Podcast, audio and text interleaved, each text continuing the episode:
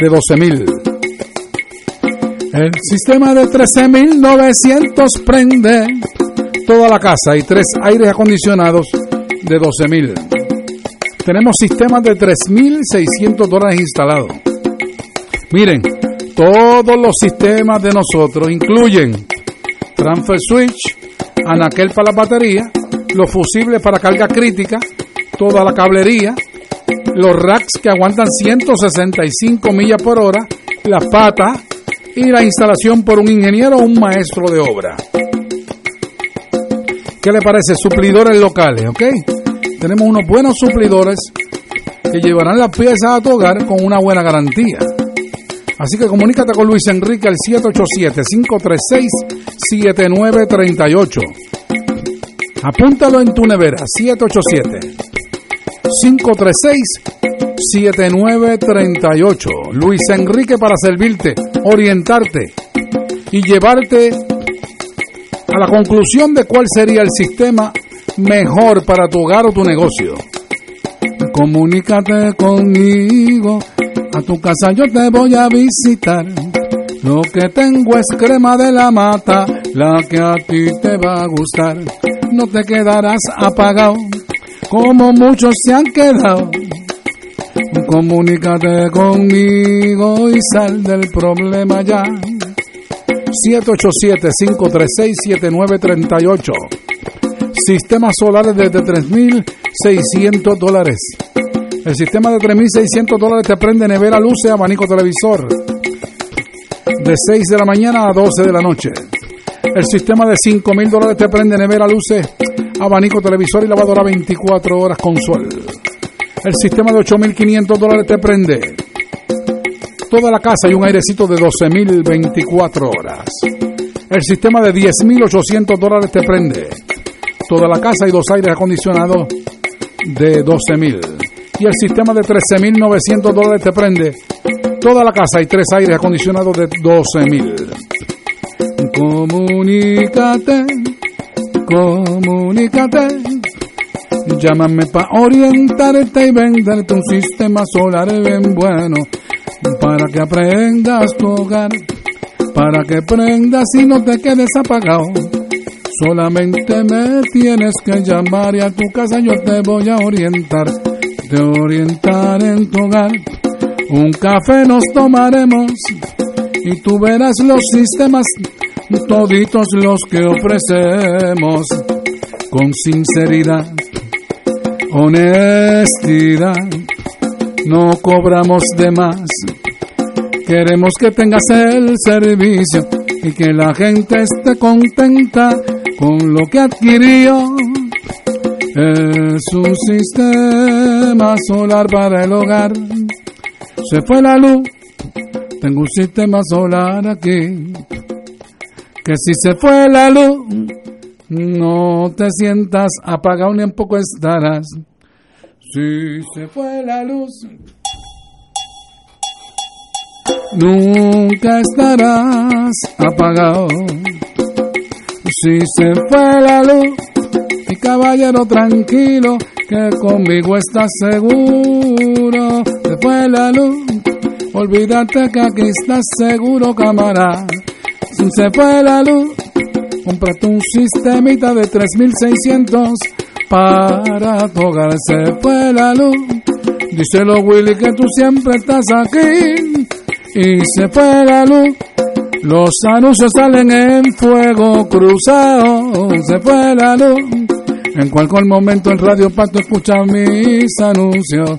Ve la luz, tengo a Willy en los controles y estamos delirados.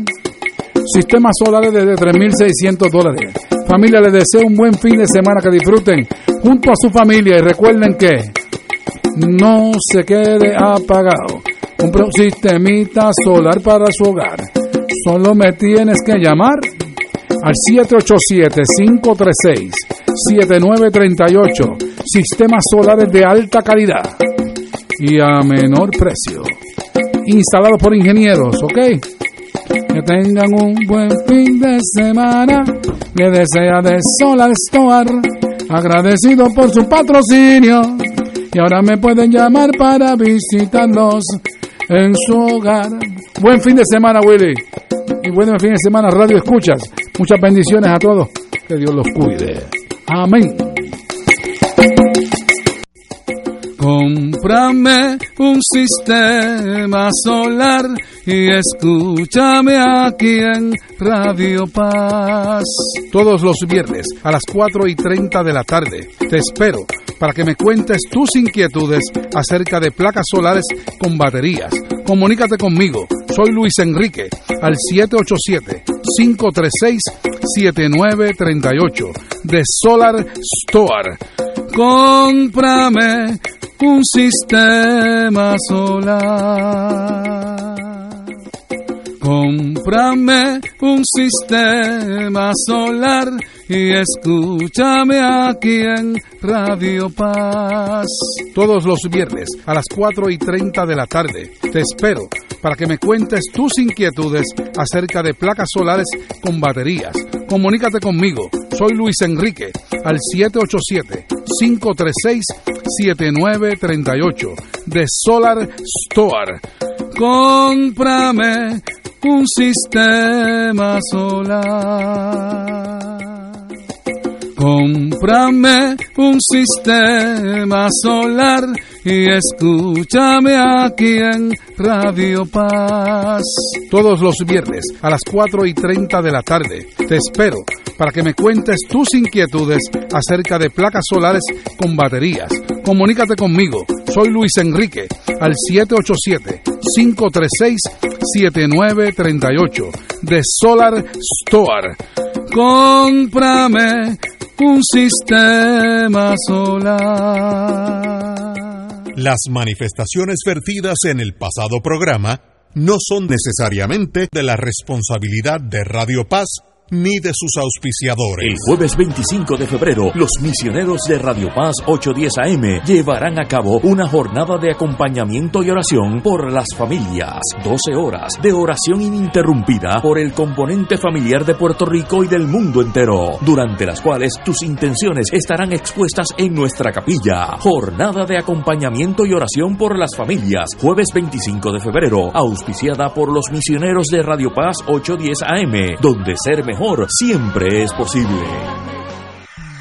Cada sábado de 9 a 11 de la mañana tendrás un encuentro con De Frente con la Verdad, donde se discuten asuntos que tocan de cerca la actualidad en todas sus perspectivas, las historias que afectan a tu diario vivir, estos y otros temas analizados desde el punto de vista evangélico. De Frente con la Verdad, todos los sábados de 9 a 11 de la mañana por Radio Paz 810.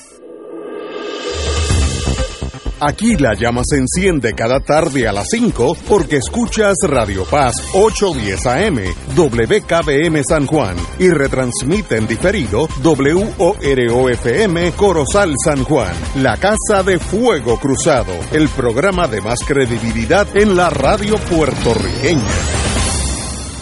Esta emisora y sus anunciantes no se solidarizan necesariamente con las expresiones que escucharán en el siguiente programa.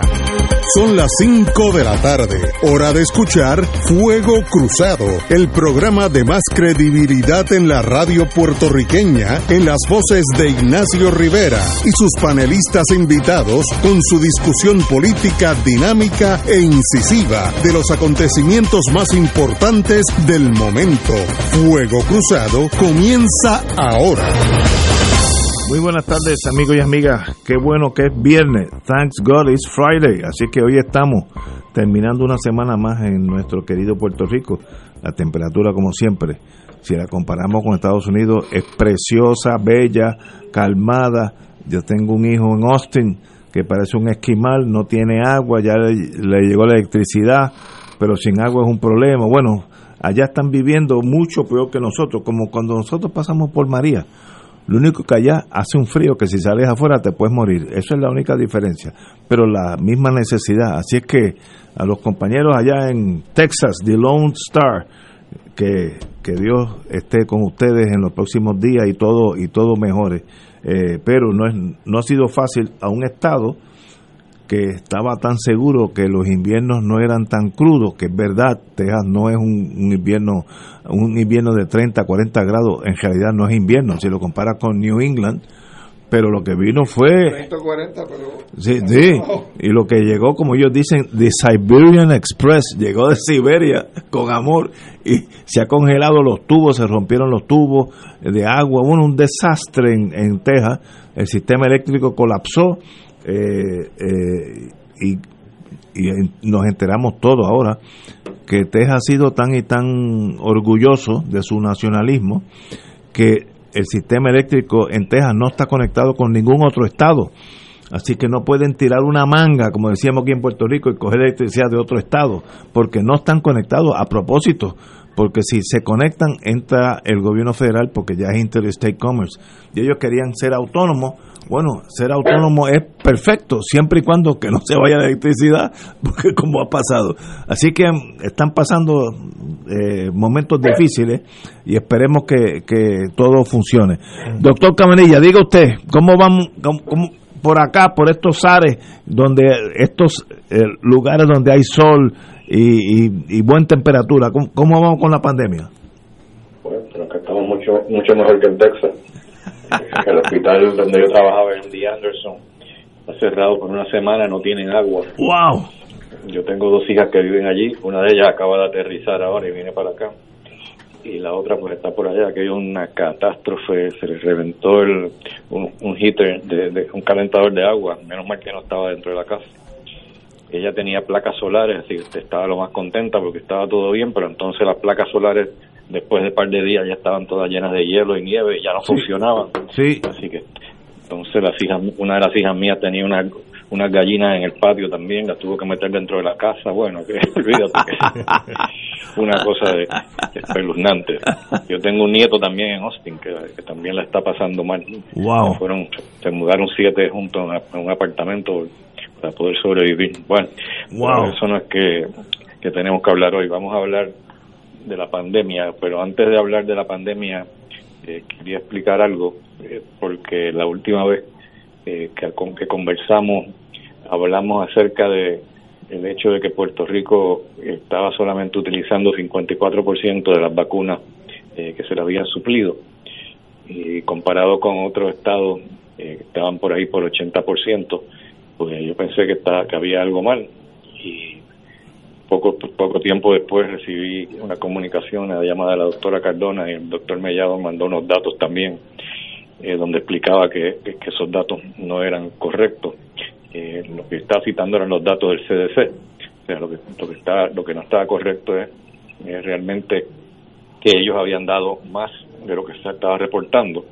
Ellos habían administrado eh, 70 mil vacunas eh, por encima de lo que de lo que se había reportado eh, y la razón que, que, pasó eso es porque eh, los centros de vacunación están muy lentos en reportar los datos, ¿no? Porque es una burocracia grande, son como cuatro páginas que hay que llenar por cada paciente que se vacuna. Y yo les pregunté, bueno, pero ¿por qué, ¿por qué Estados Unidos puede estar al día y nosotros no? Entonces, pues, salió algo bueno de todo esto, que es que eh, el doctor Mellado dijo que iban a reforzar los centros de vacunación para que puedan reportar más rápido, lo cual me parece que es sumamente importante. No simplemente para que se vea bien en papel, sino porque yo leí en algún sitio, creo que fue en el Wall Street Journal, que los federales parece que estaban pendientes al, número de vacunas o el porcentaje de vacunas que se estaban utilizando y que si no vacunaban suficiente iban entonces a reducirle la, las partidas de vacunas que les, envían. Ah, y eso sí que es serio. Claro, pues entonces yo creo que por lo menos algo bueno salió de todo este lío que yo formé con esto. Qué bueno, qué bueno. La idea mía no era causarle dolores de cabeza ni a la doctora Cardona, que es una excelente eh, doctora infectóloga que conozco, ni al doctor Mellado tampoco, pero eh, yo creo que valió la pena el enredo que se formó con todos esos. Muy bien, eh, el invierno ha traído una que lleguen menos vacunas a Puerto Rico tardíamente, me da la impresión, ¿no? Bueno, ahora sí, claro, pues no, en Puerto Rico nada más, en todo Estados Unidos, eh, porque con todas estas nevadas pues se, han atrasado y hay unas vacunas que, están atrasadas y que probablemente van a tener que, posponer, probablemente no, ya la Guardia Nacional creo que fue que dijo que, que, estaban posponiendo eh, la vacunación de la segunda dosis eh, estaban aplazando por, por varios días eh, hasta que llegaran las vacunas nuevas. Así que todo esto también ha creado otro problema bastante serio. Y ahora mismo, pues, la tasa de vacunación en Puerto Rico, eh, reportada eh, el día de ayer, eh, son es un 12.8% de la población que ha sido vacunada.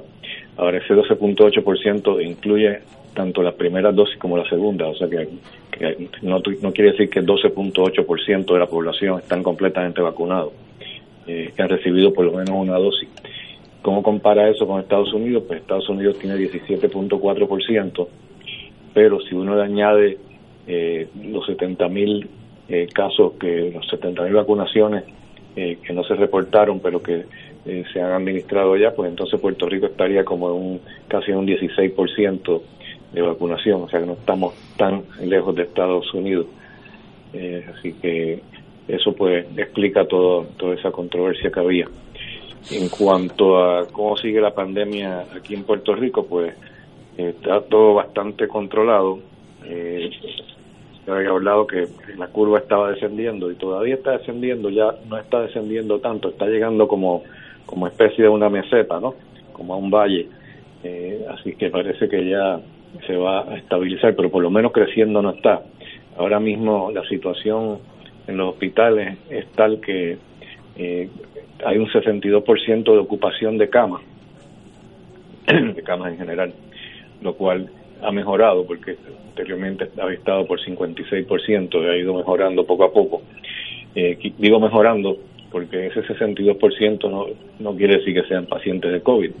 de, de, ese, de, de esas camas ocupadas, eh, que son eh, 6.921, eh, hay un hay una hay un 5% nada más eh, que son de COVID.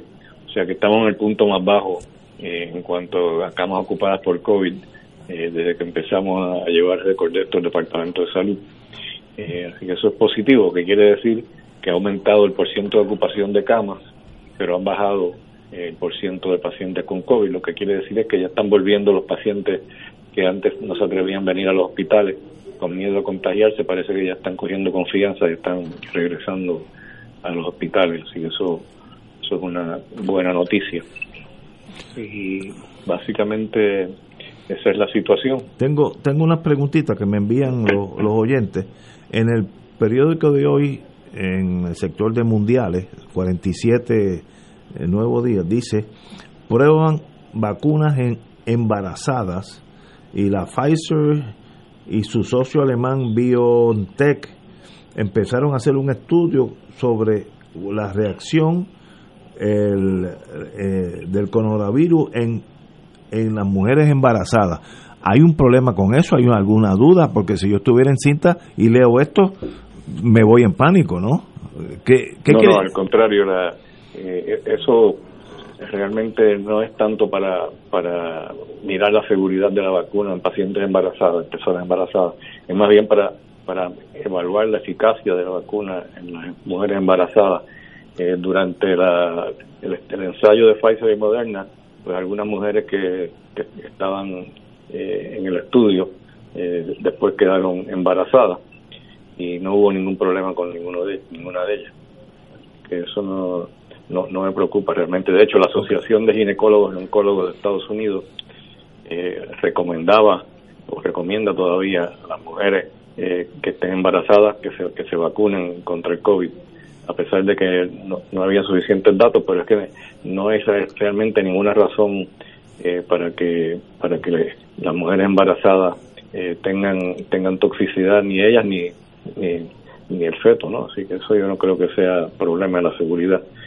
Ahora hay que ver si realmente pues hacen suficiente anticuerpos en contra del virus las mujeres embarazadas, porque el sistema inmune pues eh, puede que cambie de alguna forma y que a lo mejor no sean tan, tan eficaces las vacunas. Eso estoy especulando, ¿no? Pero es lo que están investigando ellos mayormente. Pero no es, no es que le vaya a hacer daño al feto o a la mujer embarazada. Estamos no, realmente no, porque recuerda que la vacuna esta no contiene un virus, lo que contiene es RNA, eh, que eso no, no le va a hacer daño al feto. Eh, realmente no le va, no lo va a infectar, por ejemplo. Tengo otra pregunta. eh, en el caso mío específicamente, pero estoy seguro que debe haber miles de personas ya, ya yo terminé la segunda vacuna en el auxilio mutuo. Muy bien, me la pusieron el miércoles, todo funcionó bien. Yo no he sentido absolutamente, cuando digo nada es nada. Eso es bueno, es malo. Si yo no siento nada, ¿qué quiere decir? Bueno, eh, realmente no hay datos que yo conozca en cuanto a eso. Yo me la puse y sentí muy poco eh, hinchazón del brazo, un poquito de hinchazón del brazo donde me inyectaron, eh, un poquito de dolor ahí, entonces la segunda dosis me dio la misma reacción en el brazo, eh, me dio un poquitito de agotamiento quizás, pero poca cosa que me duró como tres o cuatro horas. Y después a lo mejor no, no funcionó, a lo mejor no produjo, no, no tuve suficiente inflamación y por lo tanto a lo mejor no produje anticuerpos, pero no, me chequeé y sí tengo, tengo anticuerpos. Así que la vacuna funcionó. Y mi esposa también, igual no tuvo reacción ninguna, sin embargo también produjo anticuerpos. Y los que tienen reacciones más severas producen más anticuerpos que yo. Ah, veo, veo. Pues eso es otra historia, porque como no se está midiendo ahora mismo, en Puerto Rico no hay una prueba cuantitativa para medir los anticuerpos para, en contra de la vacuna. Eh, pronto vendrá una semi-cuantitativa, eh, pero por el momento lo que estamos haciendo es sí o no, tiene anticuerpos o no tiene anticuerpos, pero no sabemos cuántos. Otra pregunta. Eh, una, una vez que una persona tiene el, la segunda vacuna, ya sea Pfizer o Moderna, ¿qué pasa en ese ser humano? ¿Cuánto tiempo tiene que esperar para darse cuenta que no le va a pasar nada? ¿Qué pasa? ¿Cuál es, cuál es la historia de ahí en adelante? Bueno, después de la segunda vacuna, pues ya tiene 95% de, de protección. Eh, y realmente en contra de enfermedad severa tiene 100% de protección, porque ninguna de, los, de las personas que se inyectó con las dos dosis eh, tuvo eh, enfermedad severa o letal. Eh, de hecho, ahora se está diciendo que, realmente yo creo que no están interpretando bien los datos, porque ahora están diciendo que, que con una dosis de la vacuna de Pfizer, que con eso ya tiene 85-90% de protección. Lo leí esta mañana. Eso no es totalmente, totalmente correcto. Lo que quiere decir es que tiene un 90% de protección en contra de enfermedad letal o enfermedad severa. Pero en contra de cualquier tipo de, de, manifestación eh, sintomática del COVID, tiene solamente 53% de protección. Pero se piensa que quizás, como estos estudios se hicieron todos así deprisa, que quizás con una dosis de, de la vacuna, si se esperaba suficiente, a lo mejor hubiese sido eh, eh, protectora también, o sea que, que quizás no hace falta las dos dosis, es lo que están diciendo. Okay. Pero eso no se sabe, ¿no? Porque los estudios pues hicieron con dos dosis, pensando que iban a ser necesarias las dos dosis, pero nadie ha estudiado con una dosis nada más, con excepción de la compañía de la vacuna de Johnson Johnson, que es una, una dosis nada más. Okay. Y sabemos que, que protege 100% en contra de, infección de, infección letal, eh, pero tiene solamente 70% de protección en contra de, de enfermedad leve a moderada.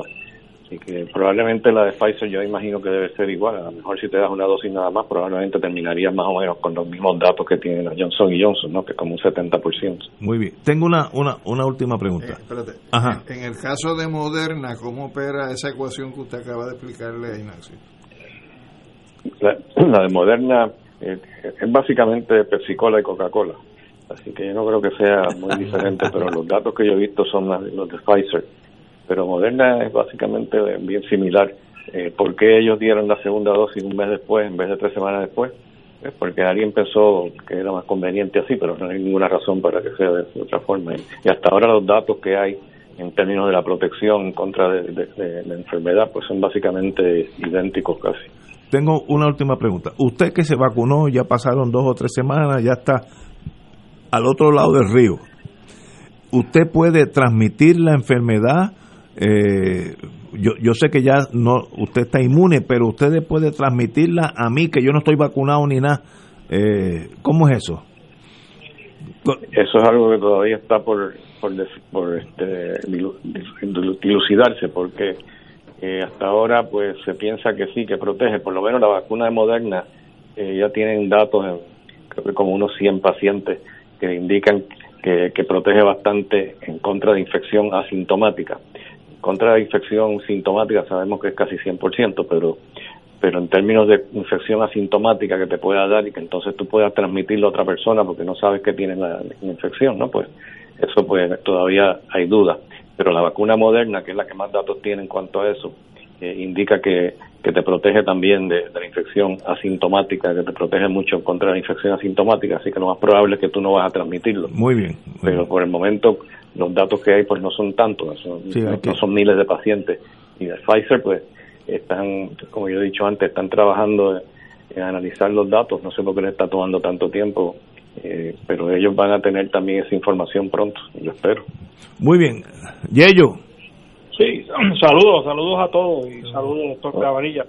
Hola. Eh, la pregunta, la pregunta mía tiene que ver algo parecido a lo que Ignacio preguntó, excepto que todas las personas están vacunadas y ya han pasado las dos semanas de la última vacuna, porque entonces se, supone que tiene la, la total o la mejor inmunidad posible. ¿Pueden interactuar esas personas ya vacunadas sin mascarilla y sin distanciamiento social? Sí, yo no veo por qué no. Todavía todo el mundo eh, sigue con las mascarillas, pero eh, si yo estoy en la oficina con, con el personal que ya ha sido vacunado, yo no uso la, mascarilla. ¿Por qué? Porque si yo estoy, eh, si, en el peor de los casos yo soy portador del virus y no tengo síntomas, que es lo que llamamos una infección asintomática, pues la persona que entre en contacto conmigo está protegido. O sea que no, no le voy a transmitir la enfermedad, es muy poco probable, 95% de protección eh, de enfermedad leve a moderada y 100% de enfermedad enfermedad severa, así que no veo por qué eh, hay que usar mascarilla si las dos personas o las tres o cuatro personas que están en el grupo, el número que sea, si están todos vacunados, pues en teoría no debería haber problema. Entonces, la, la otra pregunta, doctor, es interacción con personas vacunadas y personas que tuvieron COVID y ya están recuperados y no se han vacunado. Sí, eso ya es una pregunta diferente. esas personas, pues primero hay que hay que ver si realmente hicieron anticuerpos, porque muchas veces las personas infectadas hay un 20% de ellos que no hacen anticuerpos y les puede, se pueden inclusive hasta reinfectar, ¿no? Eh, así que en esos casos, pues lo más probable es que están protegidos, eh, pero no es, no es garantizado. de hecho, tampoco es garantizado con, con, la, con la vacuna, porque hay personas eh, que no van a hacer anticuerpos. y eso es una preocupación, porque recuerda que las personas que se vacunaron en, en esa en, esos estudios eh, no eran pacientes, por ejemplo, que tenían enfermedades comórbidas, como por ejemplo eh, no, tenían cáncer, que estuvieran recibiendo quimioterapia, ni eran pacientes que, que tuvieran enfermedades como artritis reumatoidea, que también se les trata con alguna, algunos medicamentos que son inmunosupresivos. Y en esos casos, pues puede que no, aunque esté vacunado, eh, no te haya hecho efecto. De hecho, es una de las cosas que estamos estudiando ahora nosotros en el, proyecto que estamos haciendo ahora mismo.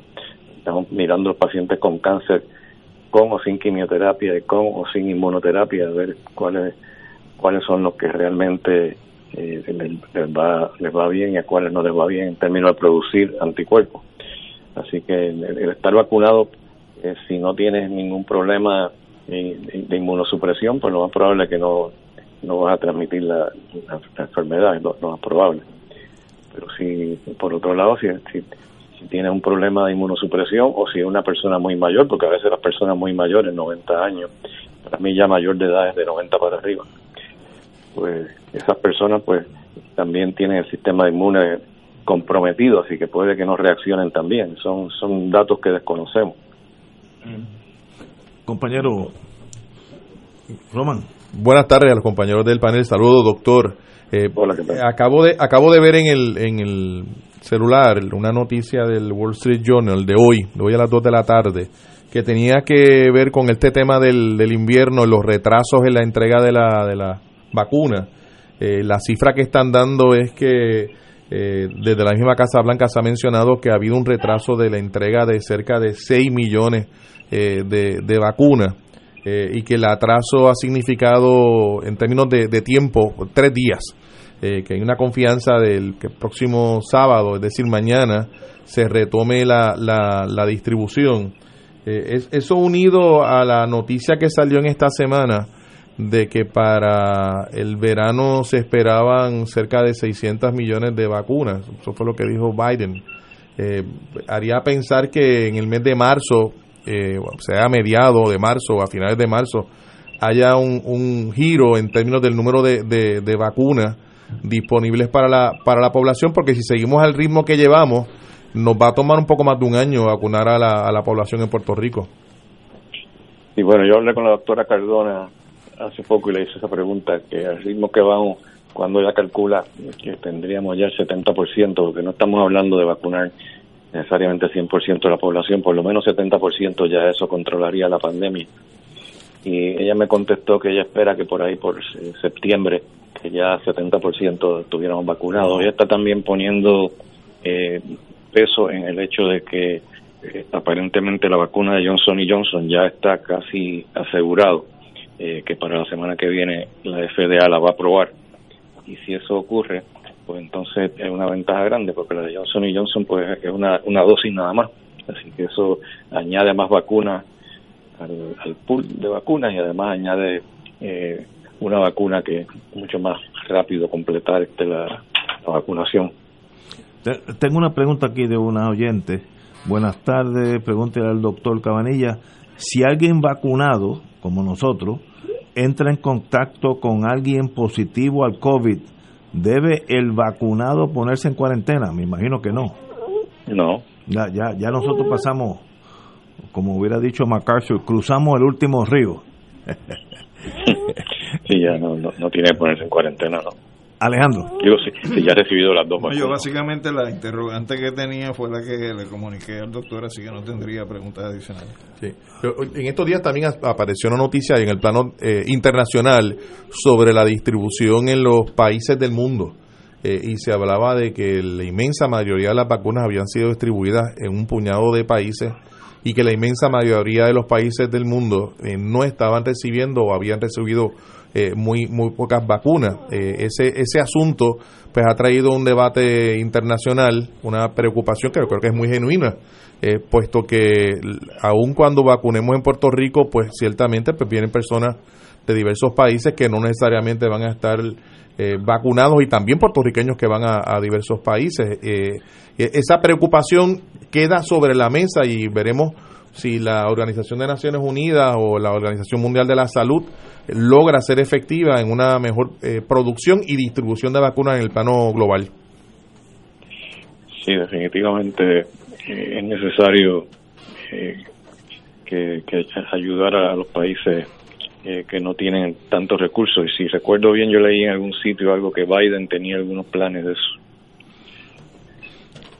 Bueno, Biden asignó en el día de ayer 4 mil millones de dólares hacia la iniciativa internacional para vacunar a los países pobres del, del mundo. me parece me parece importante no no sé cuánto pueda ayudar eso pero definitivamente no solamente los, países ya más desarrollados deben ayudar a los demás sino también la misma eh, industria farmacéutica debiera contribuir también a eso. todos estamos de acuerdo. Eh, en el día de ayer, para sé que le hemos tomado mucho tiempo, el señor presidente de la Cámara de Representantes se eh, se, se recluyó en su, casa ya que tuvo contacto con una persona que dio positivo al COVID-19. ¿Qué es lo, lo, recomendable? Una persona que no está inmunizada, que tiene contacto con alguien que tiene el COVID, se va para su casa dos semanas, ¿cuál es el protocolo a seguir? Sí, debe, debe definitivamente entrar en, cuarentena, eh, por lo menos, por lo menos, 10 eh, días. 10 días. Eh, usualmente 14 días. Parece que llegó la hija mía porque están los perros ahí dando la bienvenida. Del, aeropuerto, parece. Fue. Ay, qué lindo. Realmente yo creo que definitivamente si no está vacunado pues debe poner, entrar en cuarentena. Pero una alternativa es cinco días después de entrar en contacto con esa persona, te puedes hacer una prueba, una prueba de PCR, la prueba molecular, para ver si te ha contagiado. Y si no te has contagiado después de cinco días y la prueba molecular está negativa, pues lo más probable es que, no, que no te contagiaste. Muy bien. compañero. lo, que quería, señalar es que desde el punto de vista de las guías que emite la Oficina de Salud y Seguridad en el Empleo Federal para los patronos y para los trabajadores, es que una vez se detecta una persona en el área de trabajo que ha estado expuesta o que está contaminada o contagiada, que sería la palabra correcta con el COVID, se supone que estén entre 10 y 14 días en cuarentena en sus hogares. En sus casas. Y que en ese sentido eh, el patrono tiene la obligación de en esos escenarios de ver si hay alguna opción disponible de eh, acomodo razonable donde la persona pueda seguir prestando funciones o labores relacionadas con el empleo desde la casa y hay una ley específica que se aprobó eh, el año pasado eh, que es la ley de trabajo o teletrabajo o trabajo a distancia eh, que se aprobó bajo la presidencia del Senado de Rivera Chats y que está vigente en estos momentos, donde se reglamenta o se regula cómo se lleva a cabo el trabajo a distancia. O sea que esa es un área que está reglamentada tanto bajo la ley de seguridad y salud en el empleo, la ley OSHA, y también hay una guía que se emitió por parte de la anterior secretaria del Trabajo y Recursos Humanos para atender ese tipo de situación. Que de hecho está disponible en la página del Departamento del Trabajo. Doctor, usted dijo que la Johnson Johnson ya mismo está por ahí. Eso dicen que la semana que viene posiblemente, probablemente la van a probar. Eso ayudaría muchísimo porque es mucho más sencillo, one shot y te, te fuiste para tu casa, ¿no? Sí. excelente. tengo que dejar, que aquí está la hija mía. Muy bien, muy bien. Bienvenida a Puerto Rico a la hija. Señor Cabanilla, doctor, un privilegio tenerlo aquí con nosotros. Señores, hasta nos despedimos del doctor Cabanilla. Vamos a una pausa. Fuego Cruzado está contigo en todo Puerto Rico. Saludos, mi nombre es Miguel Camacho de la compañía Ritelo de Puerto Rico y te invito a que me acompañes este próximo lunes 22 de febrero a las 4 y 30 de la tarde por esta tu emisora Radio Paz, un programa donde trataremos temas de salud y bienestar para usted y su familia. Recuerde, este próximo lunes 22 de febrero a las 4 y 30 de la tarde por Radio Paz 810 AM. Les espero, Miguel Camacho representante de la compañía Ritelo de Puerto Rico, 787-565-4183. Tú eres Pedro. Y sobre esta piedra mi iglesia edificaré. Retiro de Cuaresma de la parroquia Nuestra Señora de Guadalupe, sábado 20 de febrero, de 9 de la mañana a 1 de la tarde. Conferenciantes Padre Ángel Pagán Padre Fernando Pipo Colón y Monseñor Francisco Medina. Para reservación presencial 781-0303 661-3072. Virtual Facebook Live Renovación Carismática de San Juan.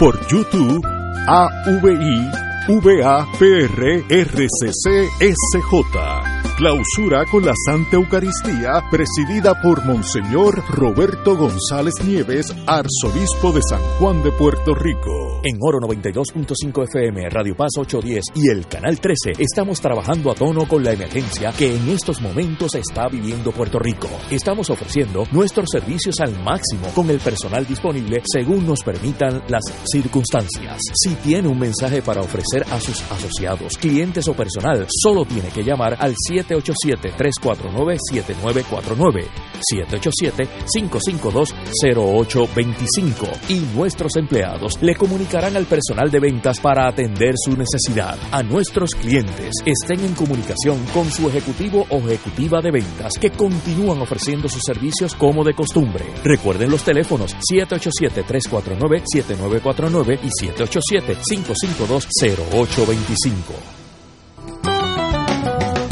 Escucha los sábados a las 5 de la tarde para servirte un programa del Colegio de Profesionales del Trabajo Social de Puerto Rico con los temas de interés a la comunidad.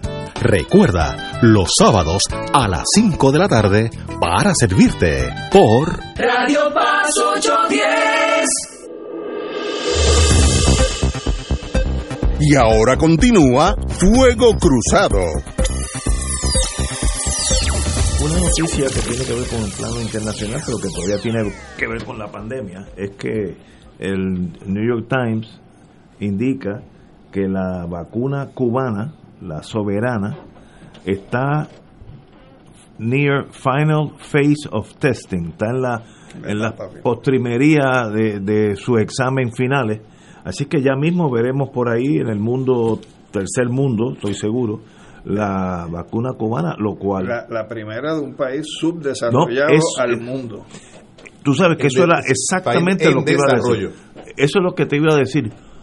Si eso lo, lo hiciera Suecia... Con bloqueo.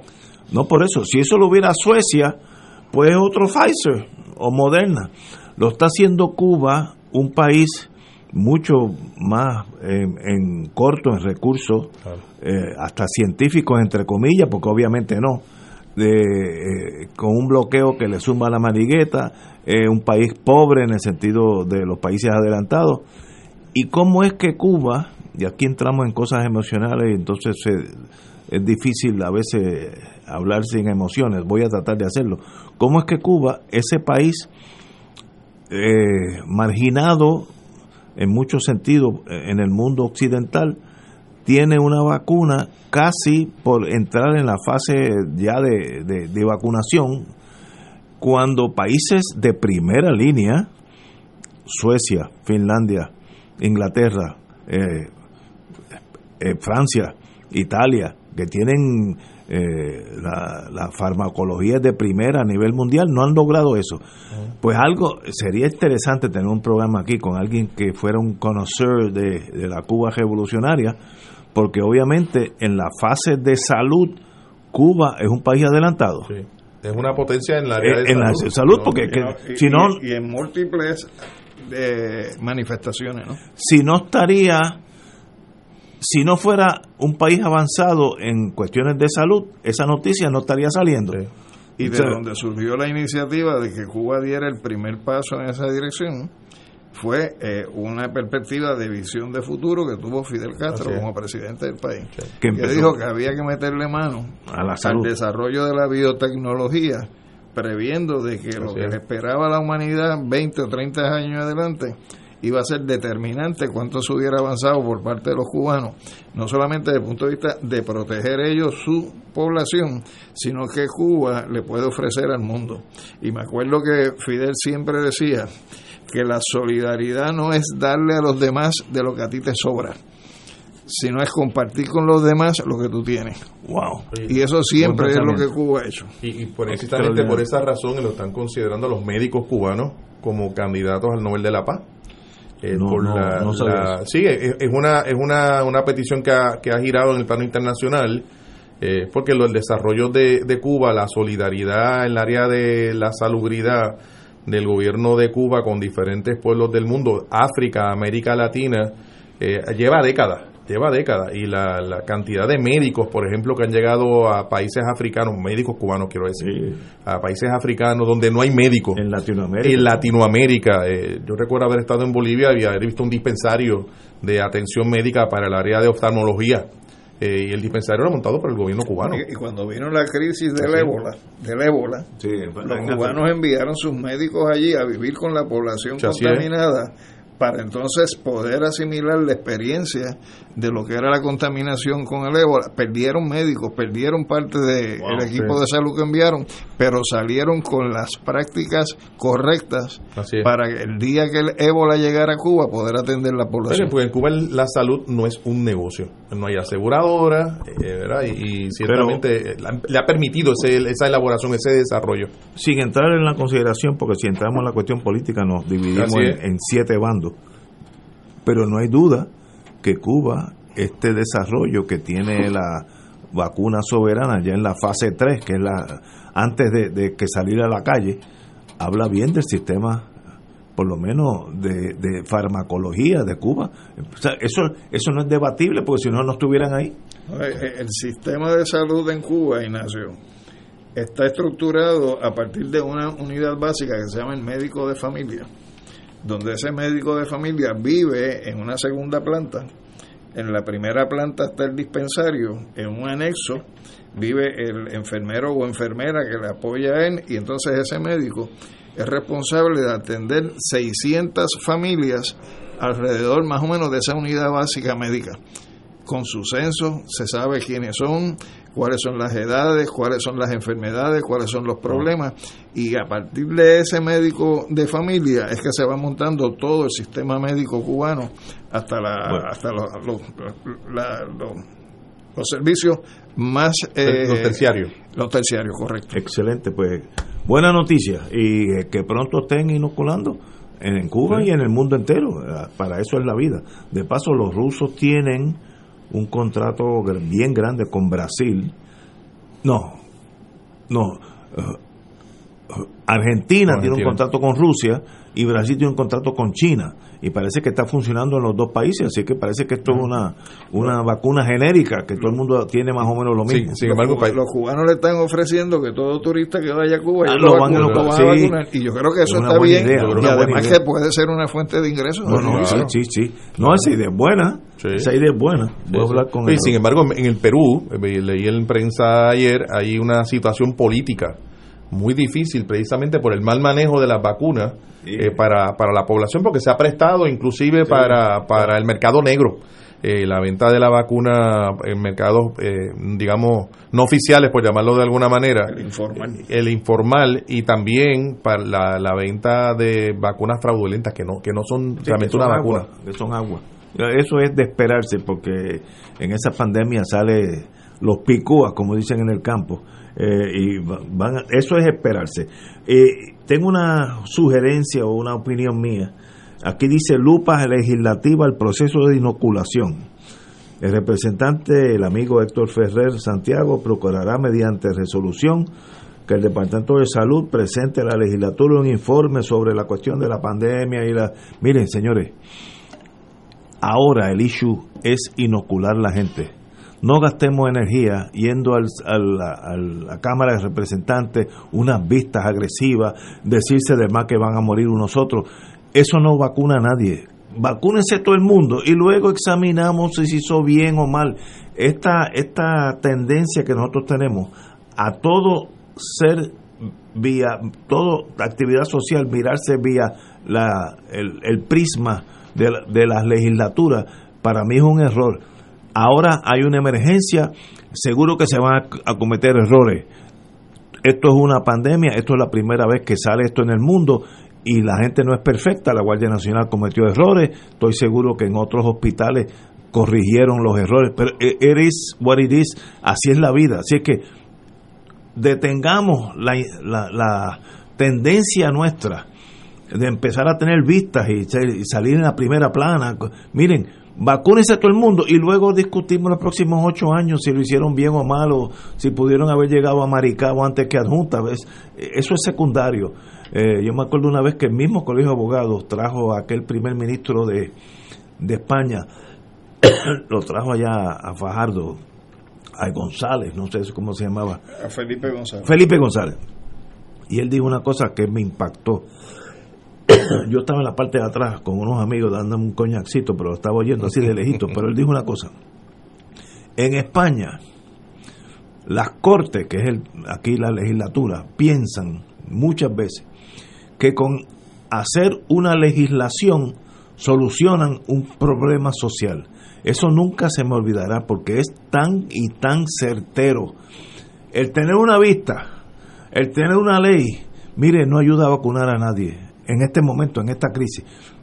Salgamos, protejamos el pueblo y luego tenemos vistas y unos a otros y los PNP dicen que el otro no sabe nada y el, popular que va a ser el, chairman del comité va a decir que esto es un- una cerrona. ¿ves?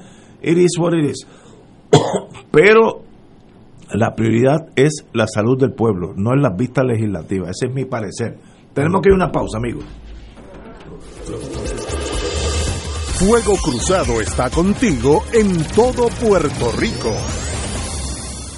Miércoles de Infoempresas a las 4 de la tarde. Con entrevistas e información con nuestros emprendedores y empresarios. No te lo puedes perder. Miércoles a las 4 de la tarde. Por aquí, por Radio Paz 810 AM y Radio Paz 810.com. Los espero. A mí me gusta mi pueblo, a mí me gusta mi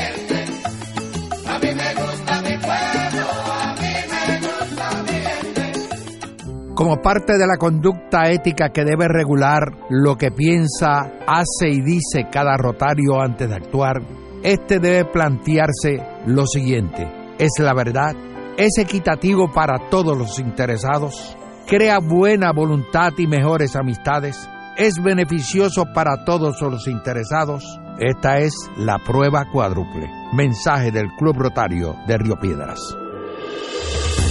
Fuego Cruzado, el programa de más credibilidad en la radio puertorriqueña, es ahora la tribuna abierta de análisis noticioso, con diversas perspectivas que exploran el trasfondo de lo que acontece a diario y cómo nos afecta. Escucha Ignacio Rivera y sus panelistas invitados de lunes a viernes en Fuego Cruzado en transmisión diferida a las 10 de la noche por Oro 92.5 FM. El jueves 25 de febrero, los misioneros de Radio Paz 810 AM llevarán a cabo una jornada de acompañamiento y oración por las familias. 12 horas de oración ininterrumpida por el componente familiar de Puerto Rico y del mundo entero, durante las cuales tus intenciones estarán expuestas en nuestra capilla. Jornada de acompañamiento y oración por las familias, jueves 25 de febrero, auspiciada por los misioneros de Radio Paz 810 AM, donde ser mejor siempre es posible.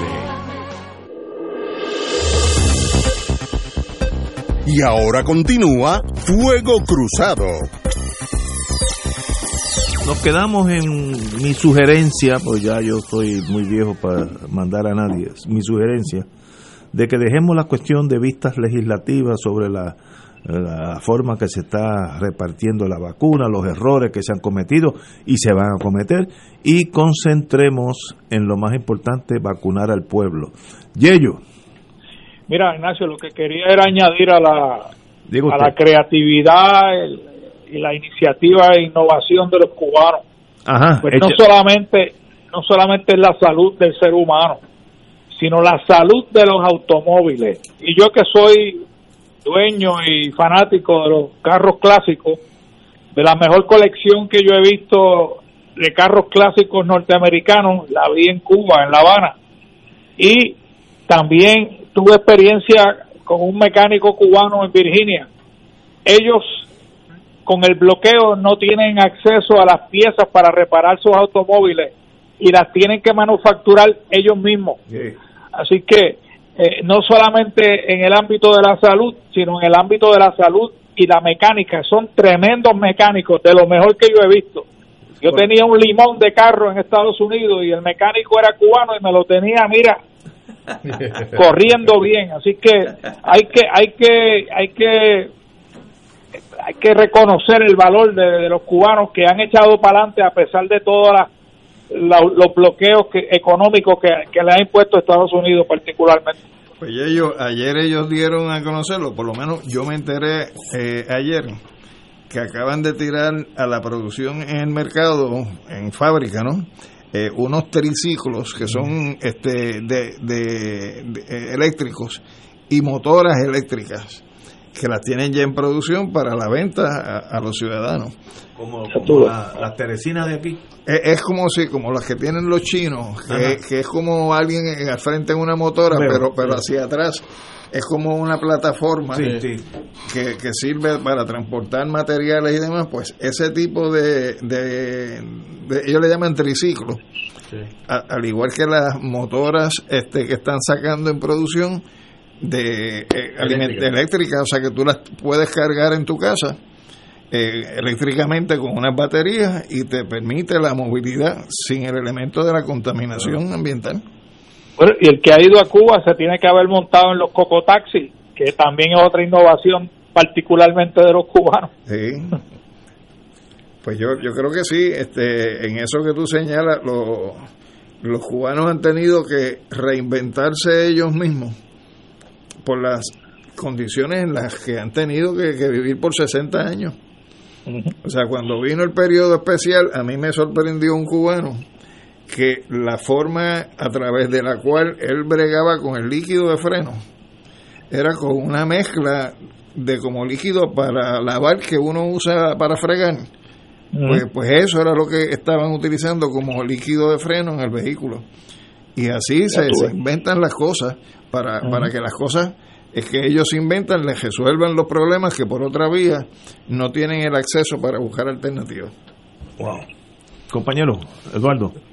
Eh, quisiera hablar un poco del asunto del tema de, la, de las vistas en la, en, la, en la Cámara de Representantes sobre el asunto de la, de la vacuna, eh, porque la, la controversia que provocó la propuesta era la preocupación de algunos alcaldes, y son varios, eh, más allá de la zona metropolitana de San Juan, que estaban señalando que la vacuna no estaban llegando a su pueblo. Y tienen una preocupación. Yo creo que el alcalde tiene esa, ese rol tan fundamental en, la, el cuidado de la salud, de la seguridad, del, bienestar de, un pueblo eh, en, lo que es Puerto Rico, en el resto del, más allá de la zona metropolitana de San Juan. Eh, y me parece que la reacción que le está trayendo más que nada es un mecanismo de, presión para que el secretario de salud eh, tomara este elemento en consideración. Escuché al secretario de salud explicar que lo que sucedió fue que al principio, eh, cuando se vacunó principalmente a los funcionarios, a los empleados de las áreas médicas, ¿verdad? Del área de salud, pues estando la mayoría de los hospitales, la mayoría de los médicos en la zona metropolitana de San Juan, era natural que esa primera camada de gente vacunada fuera en San Juan, eh, pero que ya con la segundo grupo, los mayores de 65 años, pues que la vacuna empezaba ya a fluir fuera de, la zona metropolitana. La preocupación que yo creo que es genuina es que debe haber una distribución, eh, eh, digamos, que sea que corresponda a la población que vive en cada uno de los pueblos y que no haya el abandono que, hemos visto a tantas eh, ciudades en el, en el país. Yello, ¿tiene algún comentario? Bueno, eso es parte, mira, el, también está la dimensión del legislador y la necesidad de tener algún protagonismo, porque entre tantos legisladores tienen que buscar la manera de cómo puedo salir en la prensa y distinguirse y a veces este tipo de resolución es lo que los lleva a la prensa y tener algún tipo de proyección pública que no están teniendo en este momento porque la Cámara y el Senado están medios a medio pocillo.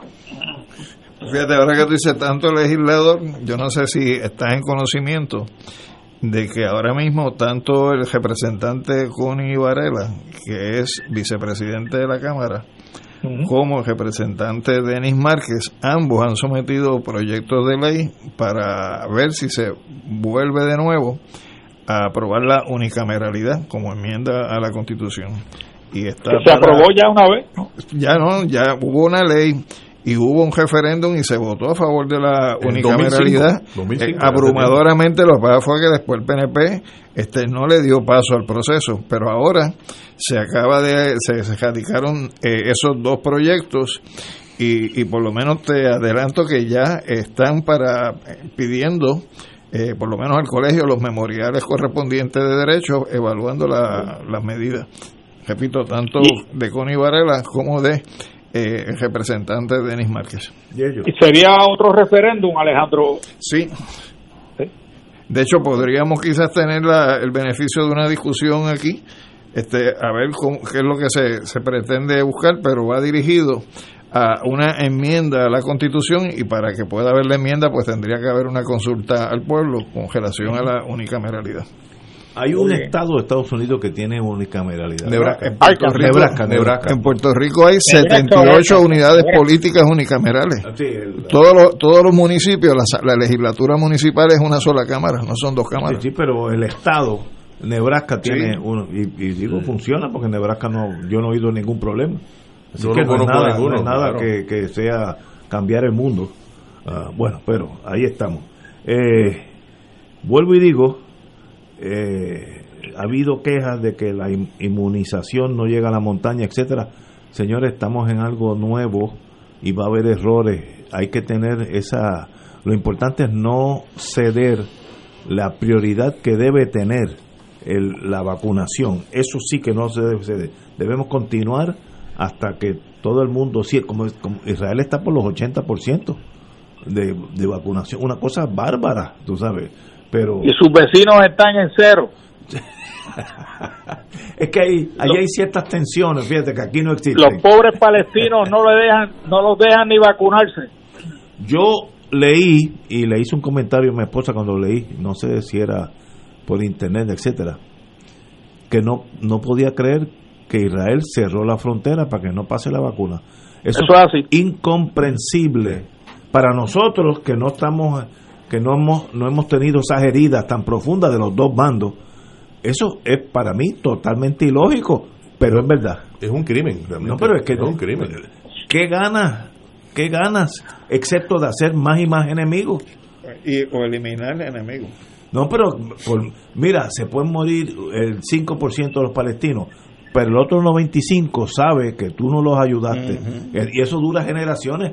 Sé bueno para que sean buenos contigo. Pero es que eso nunca ha No, sido es- así no, por parte sí, de. Israel. No, no, es que no, es que yo entiendo, eso no, es- estoy pensando Como Boy Scout. es como un Boy Scout mal- maltrecho por la vida. bueno, pero de verdad, son noticias que cuando uno las lee, uno tiene que volverla a leer, porque a veces uno puede leyendo rápidamente brincar un sí o un no y le cambia la, la, la oración. Yo tuve que leerlo ¿Sabes porque que- no creía que era posible. Tú sabes que bajo el Viejo Testamento, donde tú lo lees, vas a encontrar que en cada victoria que tenía el pueblo de Israel sobre sus enemigos, este, eliminaban toda posible descendencia de los dirigentes del territorio que conquistaban. O sea que eso, eso viene en la psiquis de, de, de Israel desde el Viejo Testamento y, no- siguen comportándose de la misma manera hacia los palestinos. Ahora con más poder. Ahora con mucho más poder, porque el Estado de Israel es un Estado poderoso en esa región. Eh, eso no tiene solución lógica, porque las heridas son tan profundas. Yo que estuve en Israel varias veces, que es difícil comprender a los dos bandos, los dos. Es algo que no, no, para nosotros no, e- ese tipo de resentimiento histórico, odio de 20, 30 generaciones, es difícil comprenderlo para nosotros los puertorriqueños porque hay un mínimo de humanidad. Allí no, en esa frontera es cada cual por su lado. Y hay cosas que son medievales donde ya tú notas cuando hacen historia eh, de, de los sacrificios de los judíos, en el caso yo estaba en Israel, de los sobre la- lo que han pasado, que uno no puede comprenderlo, tanto dolor. no hay solución excepto dividir eso en dos cantos. Mira, esto es Israel es y esto eso- es Palestina. Es que ese fue el acuerdo que se hizo en el 47 de que se iba a crear dos estados dentro de un mismo Estoy territorio. No, pero, pero, pero lo que era ese estado cuando se diseñó en el 47 ya no es el estado que hoy ha impuesto Israel. Lo último que hicieron fue el año pasado anexarse las alturas de Golán, que es una parte de Siria que se la anexaron y ahora es una provincia de, de Israel. Y lo mismo hicieron con el margen occidental del río Jordán, que era parte de Jordania y después de la guerra del 67. Eso es ahora Cisjordania donde a pesar de que hay una autoridad nacional palestina, ellos hacen y deshacen como les viene en gusto y ganan allí. Y lo que era la franja de Gaza en el 47 es hoy menos de una tercera parte de lo que era la franja de Gaza cuando se creó el Estado de Israel. O sea, Israel ha ido anexando ese territorio a, a costa de lo que es eh, el pueblo palestino y lo que eran los territorios que le correspondían a Palestina antes de la creación del Estado de Eso Israel. es, para mí, muy difícil remediar, porque si no hay diálogo entre dos de- seres humanos, no hay posibilidad de entendimiento. Y allí hay cero diálogo. Mira, lo, el Golán, tú me dijiste que Israel en la última guerra cogió las alturas de Golán. Yo estuve en las alturas de Golán, que es como dos veces el yunque de alto, un poquito más tal vez. Y tú mi- mira de ahí, ves el, el mar de Galilea eh, y las poblaciones judías. Los sirios, desde las alturas de, de Golán, cada día, digo, cuando ellos querían, le disparaban con cañones a la población de abajo, que eran israelitas, y mataron un montón de gente, y nos enseñan las fotos, allí hay un tour de eso, una cosa despampanante. Pero un día los israelíes, cuando tuvieron la excusa de una guerra de esas bobas, Ah, el vamos, 67. a- vamos a cogerlo ahora porque esto es nuestro. Y ahora allí tú ves los cañones sirios que eran rusos, todavía ya enmoheciéndose, allí mirando, mirando hacia el mar de Galilea. Pues cómo tú, eso, cómo tú pones esos dos seres humanos, los palestinos y los israelitas, en una mesa a tratar de llegar a un entendido. Es imposible. Esto no tiene solución a menos que tú con un poder Rusia, Estados Unidos juntos digan, bueno, vamos a tirar esta, esta muralla aquí es Israel y aquí es Palestina. Pero te digo que eso fue lo que se hizo en el 47 con, los acuerdos de partición de Palestina. Pero no ha pasado. Y, el problema es que quienes suscribieron esos acuerdos son los mismos que le siguen pasando por encima esos acuerdos. Porque fíjate lo que hizo en la administración Trump, que eso fue el otro día. No solamente ratificaron la anexión de Israel de las alturas de Golán, sino que cambiaron la capital de Israel ah, de Tel Aviv a Jerusalén cuando se supone que Jerusalén en los acuerdos de partición iba a ser una zona internacional administrada por las Naciones Unidas donde ambos eh, estados tendrían libre tránsito en ese territorio. ¿Por qué? Porque las tres religiones monoteístas fundamentales del mundo, que es la religión cristiana, la religión judía y la religión musulmana, tenían lugares sagrados donde está Jerusalén. Esos fueron los acuerdos. Lo que pasa es que no se han respetado. y ni se van a respetar. Eso es, es ah, El que quiera, yo me acuerdo cuando Hillary Clinton, secretaria de Estado, fue allá con un roadmap, hoja de, ¿cómo se Una hoja de ruta. Una hoja de ruta, roadmap. Y yo la veía tan inocente allí sentada entre esa gente que son como los gallos de pelea. Si los dejas sueltos, se matan unos a otros allí, allí mismo en la reunión. ¿Sabes? Hay, hay que comprender la tragedia del mediano Middle East, las cuestiones religiosas, eh, los abusos que ha habido de ambos bandos, las, las atrocidades que han pasado, por ahí pasó el, el imperio otomano, y lo que dejó fue decenas de miles de muertos de ambos bandos. Fue una cosa espantosa. Y tú llegar allí como Hillary Clinton y decir, bueno, vamos a sentarnos aquí entre, bueno, de, un, un Cuba libre, un coñachito en lo que hablamos. Eso no va a pasar. Esas heridas toman, yo no creo que, que haya tiempo suficiente para que esos dos, esas dos tendencias cohabiten. Lo único que yo es la fuerza bruta una muralla, esto es Palestina y esto es Israel. Ustedes no se hablan con el otro, ni el otro se habla con ustedes. Yo no veo otra solución. Oye, tú puedes poner la muralla, pero ponla en tu territorio. Ah, bueno. El problema es que ellos siguen cogiendo la guardajaya. Ah, como pasaban en los pleitos en el campo, ¿no? Moviendo la verdad. los puntos de colindancia lo siguen moviendo. Y, y, la responsabilidad que ha tenido Inglaterra y Estados Unidos en este asunto también es importante destacarla. Los ingleses se portaron muy mal con Israel. Eh, así que yo pensaba cuando llegué a, a, Israel y, mencioné Inglaterra, los, los israelitas están todavía bien resentidos con porque los ingleses fueron los administradores y eran, eran pro-palestinos. Pues, una cosa que no es difícil de comprender eso. Que vivan en paz los dos, bendito, que los nietos de ambos vivan felices, pero eso, eso es mucho pensar. Tenemos que ir a una pausa, son las 18 horas.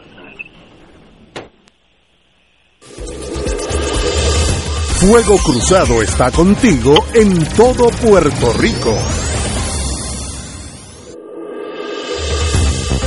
Aquí la llama se enciende cada tarde a las 5 porque escuchas Radio Paz 810 AM, WKBM San Juan y retransmite en diferido WOROFM Corozal San Juan, la Casa de Fuego Cruzado, el programa de más credibilidad en la radio puertorriqueña.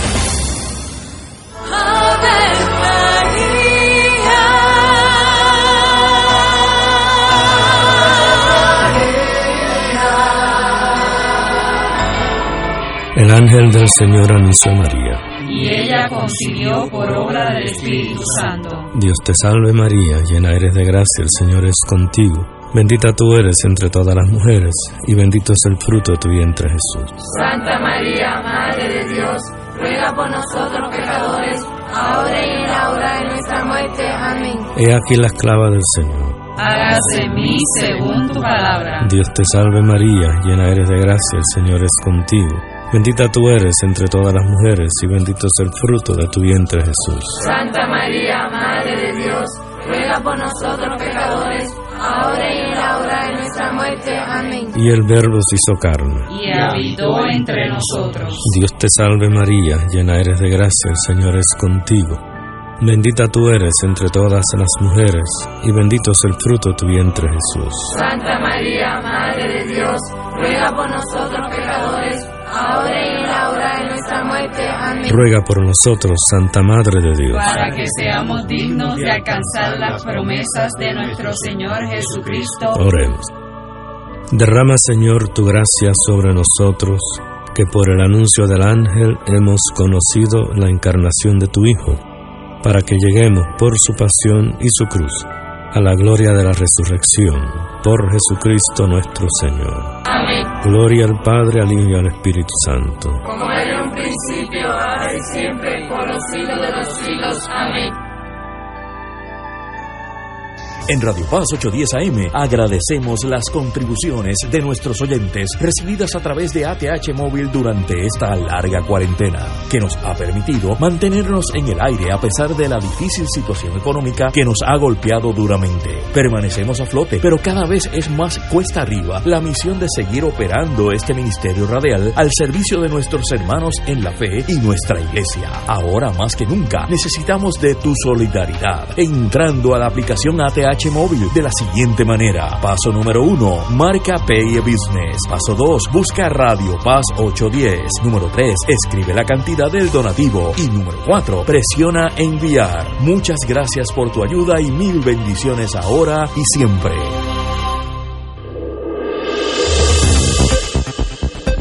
Y ahora continúa Fuego Cruzado.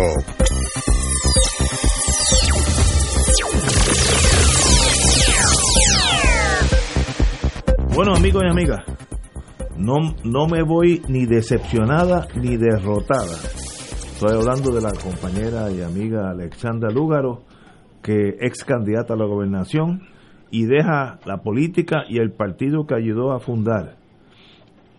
¿Por qué? ¿Qué pasó? ¿Cuál es el plan? Eh, necesitaba una, unas vacaciones, porque ese mundo yo sé que es muy, muy difícil.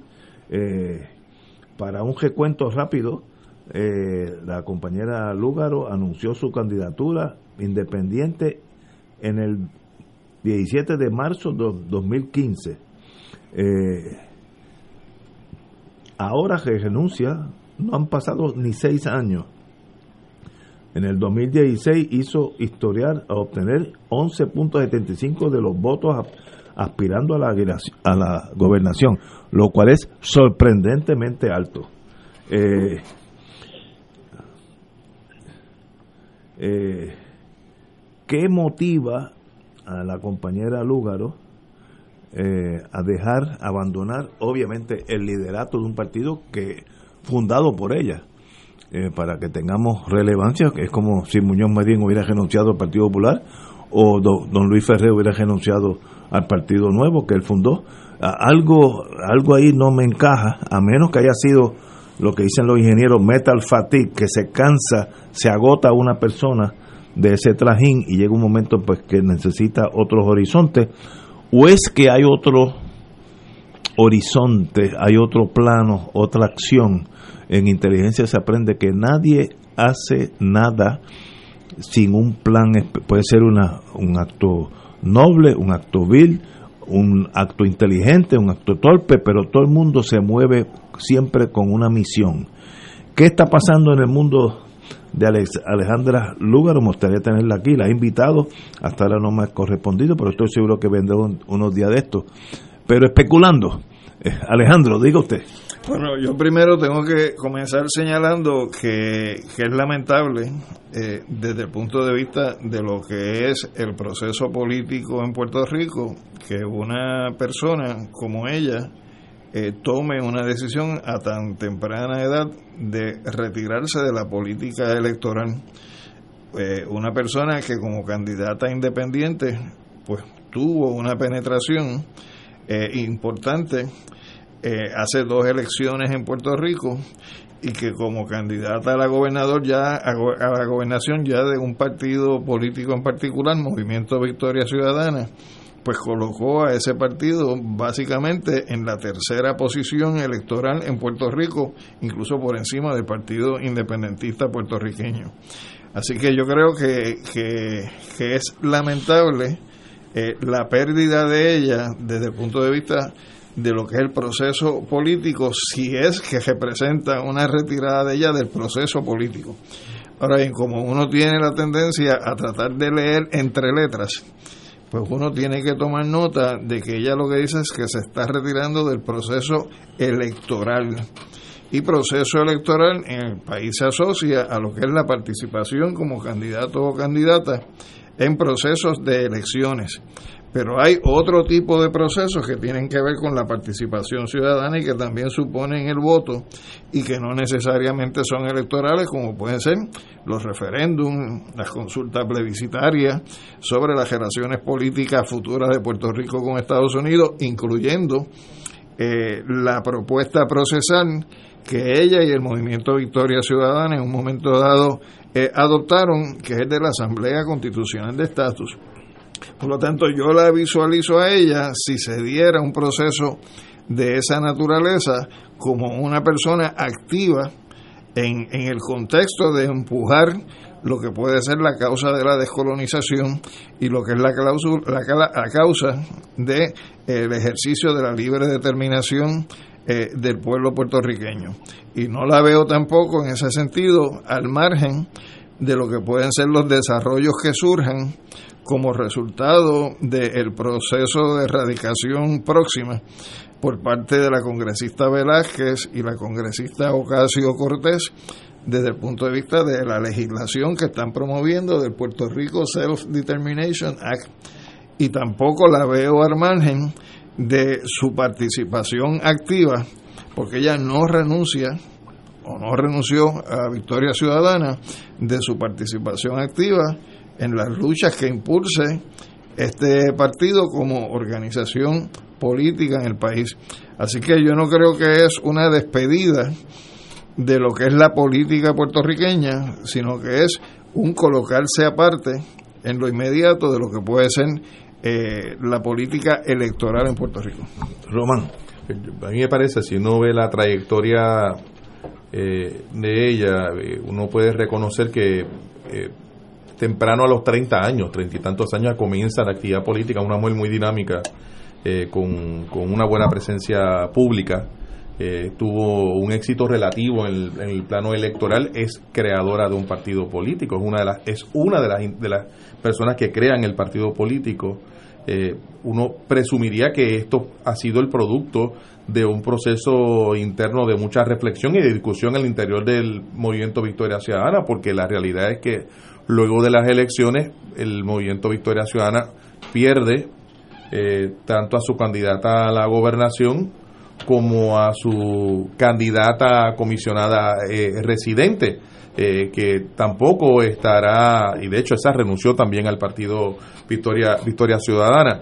Lo, lo que menciona Alejandro, pues evidentemente ya está diciendo que se retira de la actividad electoral, de participar como candidata eh, eso deja las puertas abiertas para varias otras cosas y no podemos olvidar que antes de ser candidata en esta última elección, entre, la, el 2000, entre la elección anterior y esta pasada, eh, estuvo fungiendo como analista en radio y es probable que, eso es lo que vaya a ocurrir. Después de todo, de alguno tiene que vivir, eh, porque no puede vivir de la, de, la, de la política. Presumo que estará haciendo un ajuste en el plano profesional para buscar ingresos y devengar el, pan de cada día que tiene que todos requerimos para mantener una, una familia eh, creo que una mujer de 39 años según dice la, la prensa es eh, una mujer joven eh, y hablar de, de, un relevo generacional como que no, no, tiene ningún eso, no es. eso no eso no es no tiene, no tiene sentido hablar de un relevo generacional cuando usted tiene 39 años y está hablando de una, una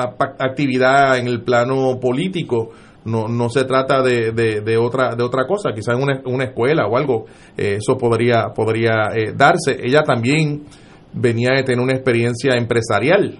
Eh, no sé si es que ha decidido volver a ese mundo em, empresarial pero lo que creo que es importante estar viendo es las consecuencias que, que va a significar esto para el movimiento Victoria Ciudadana. es una buena pregunta. Eh, ¿Qué, consecuencias va a tener? Porque realmente han, han perdido a dos eh, candidatas que, que fueron sus principales candidatas en la papeleta de gobernación y de comisionada residenta. ¿Qué consecuencias tendrá para, para ello y dónde se va a ubicar eh, ella ahora en el plano de la discusión pública, yo no me sorprendería en lo absoluto que volvamos a verla en las redes sociales, que la volvamos a ver en la radio o en la televisión, eh, ocupando puestos de, de analista, de comentarista de los asuntos del, del país, que tenga una, una presencia, porque ciertamente su participación electoral en, la, en el último proceso fue una, una participación importante,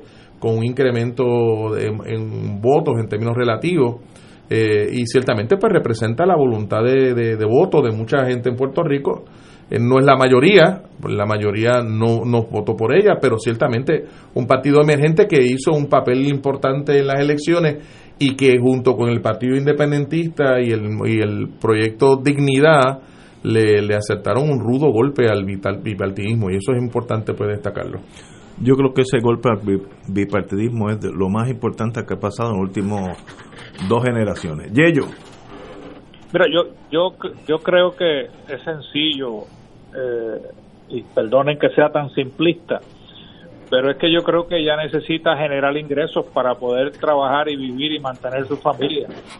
Y es posible que el patrono o el posible patrono, porque aparentemente uno no renuncia sin tener un plan, como tú bien dijiste, Exacto. Ignacio, así que el plan de ella es trabajar. Y es muy posible que el patrono o el futuro patrono le haya pedido que se aleje de la política partidista, porque eso podría afectar su trabajo. Así que yo creo que estoy siendo simplista, pero yo creo que es, que necesita trabajar y, y- y- y poner comida en la, en, la, en la mesa para su hija y para ella y recordar también que su pareja también quedó desempleado. O sea, su pareja es Manuel Natal y Manuel, si no gana la alcaldía a través de los procesos judiciales que se están llevando a cabo, pues quedó desempleado a partir del primero de enero porque él era representante a la Cámara. Y yo no he escuchado tampoco que Manuel está eh, empleado tampoco. Así que yo creo que la cosa es sencilla, ¿no? En, términos de, de, de la sobrevivencia humana. Y es posible también que ella esté considerando que ese vacío, ese vacío de, de liderato dentro del partido Movimiento Victoria Ciudadana, en cierta medida, Manuel lo vaya a llenar, porque Manuel también es uno de los líderes fundamentales de esa de, esa de ese movimiento político, independientemente de, que doña Irma Ana Irma Lacen sea la, la presidenta, ¿no? Pero los, los líderes no necesariamente ocupan posiciones, este, así que yo veo a Manuel posiblemente ascendiendo en el liderato de ese partido y a ella simplemente ir a llenar un, una obligación maternal que tiene obviamente con su con su hija. bueno, esperemos que sea para el bien de ella y para el bien de Puerto Rico. Ella dejó una marca en Puerto Rico de un movimiento inexistente a, a tener dos senadores y dos representantes y casi ganar, si no es que ganó la San Juan Y asambleístas municipales. y asambleístas municipales, es algo sorprendente. Eh, yo estoy muy alegre que nadie quiso apostar conmigo en estas últimas elecciones. Yo siempre aposto. Hubiera perdido todo. O sea, no, no hubiera pegado una.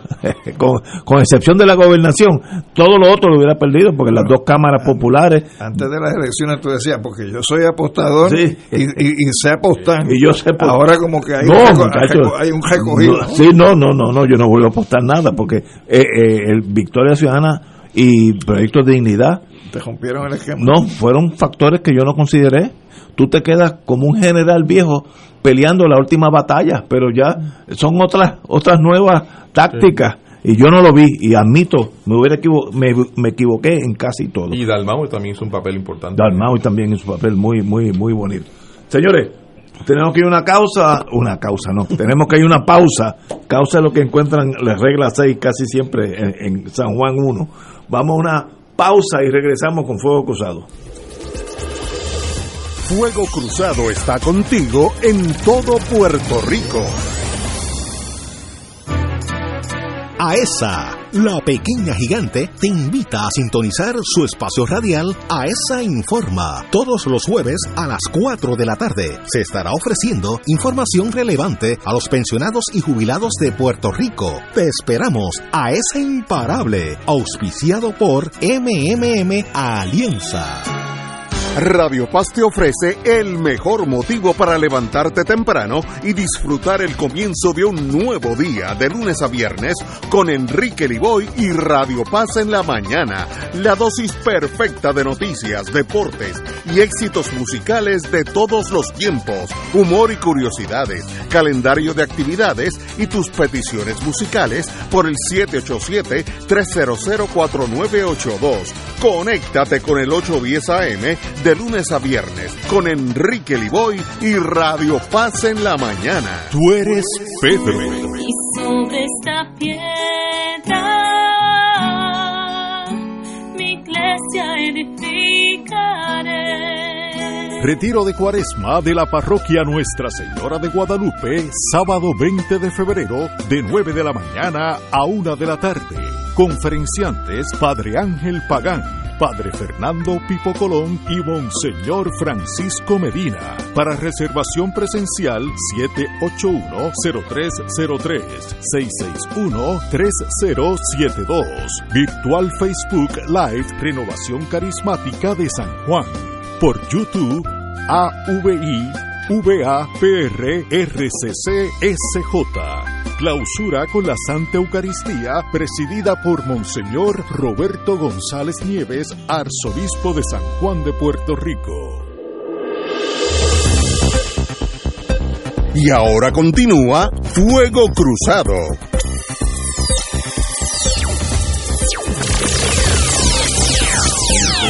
elecciones me van a tener que ayudar. El Tribunal de Primera Instancia señaló para el 26 de febrero la, la celebración de una vista argumentativa en relación con la demanda incoada por la Comisión Estatal de Elecciones contra la Comisión de Derechos Civiles. Eso es un intramural entre los muchachos. En el recurso, la Comisión pide a la Corte una orden para que deje sin efecto las citaciones del personal de la agencia sobre una investigación en torno a posibles violaciones de los derechos civiles de los electores, tras la suspensión de las primarias para comenzar el 9 de agosto. La Comisión de Derechos Civiles citó a varios empleados de la comisión a una vista ejecutiva a celebrarse el 16, 23 y 25 de febrero, luego de comenzar una investigación relacionada con la posibilidad de que la suspensión parcial de las primarias del 9 de agosto constituía una violación de los derechos civiles de los electores. Eh, compañero Alejandro. Yo le voy a dar el turno a Garlo, pues Garlo Sí. está más Ah, informado. bueno, que yo. bueno, la realidad es que la Comisión de Derechos Civiles, que, que es una entidad creada por el gobierno, eh, con una- un presupuesto muy limitado, eh, básicamente hace aportaciones en lo que es la fase de educación en derechos civiles eh, y, e investigaciones y publicaciones relacionadas con esas investigaciones, trabajando, históricamente ha trabajado mucho el tema de los confinados y la situación de los confinados en el, en el, en el, en el país, también se ha metido en temas políticos, tiene un informe sobre el asunto del estatus muy, muy, muy bueno. Eh, y ahora, preocupado por el desmadre, el descalabro que ocurrió en las primarias en agosto pasado, que se nos olvida que fue en agosto pasado, hace unos meses. eh, inicia un proceso de investigación al amparo de la ley que la habilita, que la crea, eh, para el estudio de la violación de derechos civiles, en este caso de derechos de electores. Esa investigación ya inició, ya comenzó, ya de hecho el juez Conti ya testificó, o la, la pasada, eh, una de las pasados directores de la Comisión Estatal de Elecciones eh, declaró y ahora le tocaba el turno a los incumbentes. Y en lugar de presenciar y de hacerse disponible y de colaborar en la investigación de un asunto tan importante para el país, eh, prefirieron, y esto es el presidente actual de la Comisión Estatal de Elecciones, hacer un planteamiento en el tribunal para detener el proceso investigativo e impedir que se le cite a, a una vista alegando y la demanda ya está hecha pública, la puede- los que nos escuchan la pueden conseguir en los medios porque ya ustedes saben que habrá el asunto este de, de la publicación de documentos a través de las redes sociales, es, es parte de la norma informativa Eh, y básicamente lo que están planteando es que no existe una reglamentación adecuada que garantice un debido proceso de ley para los testigos, para la producción de documentos, etcétera. Eh, de, de eso se trata la, la, la reclamación. Eh, y eso veremos el- al- en este mismo mes que va a hacer el juez Antonio Cuevas con esto. Pero lo cierto es que una investigación de esta naturaleza es necesaria. Por supuesto que lo es. Y hay un dato, o sea, ¿quién le pone el metro a cuál es la reglamentación adecuada que debe tener un organismo que está creado por ley? Hay unas protecciones que el ciudadano que comparece a declarar en una vista no tiene por qué renunciarlas. Eso, eso no se queda afuera. Claro. Si tiene que ejercer el privilegio contra la no autoincriminación, pues levanta eh, su defensa. Eso está en la Constitución. Por eso, que en ese sentido, pues me parece a mí que yo por lo menos he presenciado procesos de investigación de la Comisión de Derechos Civiles tan, tan lejos en la historia como el que dirigió Chino González como presidente, de las cuando las carpetas y De cuando las listas que se habían establecido para eh, identificar eh, independentistas o activistas sociales. Y también participé del más reciente que se llevó a cabo eh, eh, hace cuando la compañera Ana Irma Rivera Alacén presidía el Colegio de Abogados y Abogadas del país, que fue sobre el estatus. Y son procesos de vista donde tú depones, donde tú no renuncias defensa, donde tú puedes eh, consultar con tu abogado si te acompaña. Así que no veo de qué manera se puede invocar que eh, eh, el elemento de la transparencia que daría el proceso ante la Comisión de Derechos Civiles va por encima de lo que puedan ser los privilegios que alguien invoque que tiene, porque no los pierde. Es que, es que tú no los pierdes cuando... Si a mí me cita el tribunal a regla 6 ahora mismo en San Juan, yo tengo mis derechos yo, Y- y a no si te- y si te incriminarse. cita la legislatura también, y si te cita ¿Seguro? este un organismo Y- creado por ley también. ¿Y por qué la Comisión Estatal de Elecciones no quiere mandar su gente a la Comisión de Derechos Pues, Civiles? pues eso sería bueno que lo explicara el presidente sí, de la eh. comisión. ¿Por qué, por qué pre- como presidente de la comisión no se niega se niega a un proceso que le da más transparencia a lo que es el proceso Claro, político? A menos que haya algo que esconder. Bueno, Fíjate, Yello, te oí reír, te oí reír. Mira, a Yello. es que es que esta comisión estatal de elecciones lo que ha hecho es poner obstáculos una y otra vez y yo creo que la comisión de derechos civiles debe de, de- de- de hacer la investigación y la comisión comparecer o sea a qué le teme poder hablar y divulgar lo que sucedió realmente en, en la suspensión de las primarias si eso es lo que está investigando la comisión. Hay una que frase comparezca yo espero que el juez lo haga comparecer. Hay, hay una frase simulando el latín y digo simulando porque no necesariamente es latín que dice simius epus palus trepus o sea, el mono sabe el palo que trepa. Así que por lo, por lo que tú señalas, Ignacio, ahí podría haber. alguien. Sí. Oye, y, y el Estado no tiene derechos constitucionales. O sea, en todo caso, no es la Comisión Estatal de Elecciones la que debe haber presentado el recurso, serán los funcionarios eh, en su carácter como funcionarios, pero porque la Comisión realmente no debería, porque no tiene un derecho, digamos, como lo tiene un ser humano, como lo tienes tú, lo tengo yo, la gente que nos está escuchando. Eh, pero no veo cuál es el problema de que vaya su gente y testifiquen la verdad y a la larga o a la corta la verdad se va a saber. Y hay un Es dato cuestión- objetivo, fue un desastre lo que ocurrió en No, el no, sí, no, no. La- la- o sea, el punto de partida, o sea, es como, o sea, no se puede negar. No, no, no olvidemos en la queda de decisión 7, eh, 9 a 0 que tuvo el Tribunal Supremo de Puerto Rico, donde todos los jueces concluyeron que en efecto fue una, una, un evento fallido. De hecho, eso fue parte de las expresiones que se utilizaron. no hay duda que esas primarias eh, jamaquearon la credibilidad de la comisión ante el pueblo. Yo, yo estuve dando vueltas una hora. Si seguías el periódico que dice los de los de Puerto Tierra van a tal sitio, si seguías el periódico te equivocabas, ahí no era. Entonces cuando llegué allí, a donde siempre voy a votar, estaba todo cejado y salió un janitor, me dijo, no, no, eso es Eso es en la legislatura. Yo dije, este señor obviamente no sabe lo que está. ¿Cómo, cómo, va, a haber, ¿Cómo va a haber una votación en la legislatura? Pues sí, era en la legislatura. Ahí era el colegio electoral tuyo. Sí. Estuve, bueno, es un desastre. Y se, bueno, se suspendieron porque no llegaron papeletas. Obviamente, nadie puede decir que eso funcionó bien. Eso es imposible. No hay nadie que lo pueda decir. Ahora, ¿cuál es el problema de que vayan allí y digan los problemas? Mire, cometimos errores. ¿Cuál es el problema?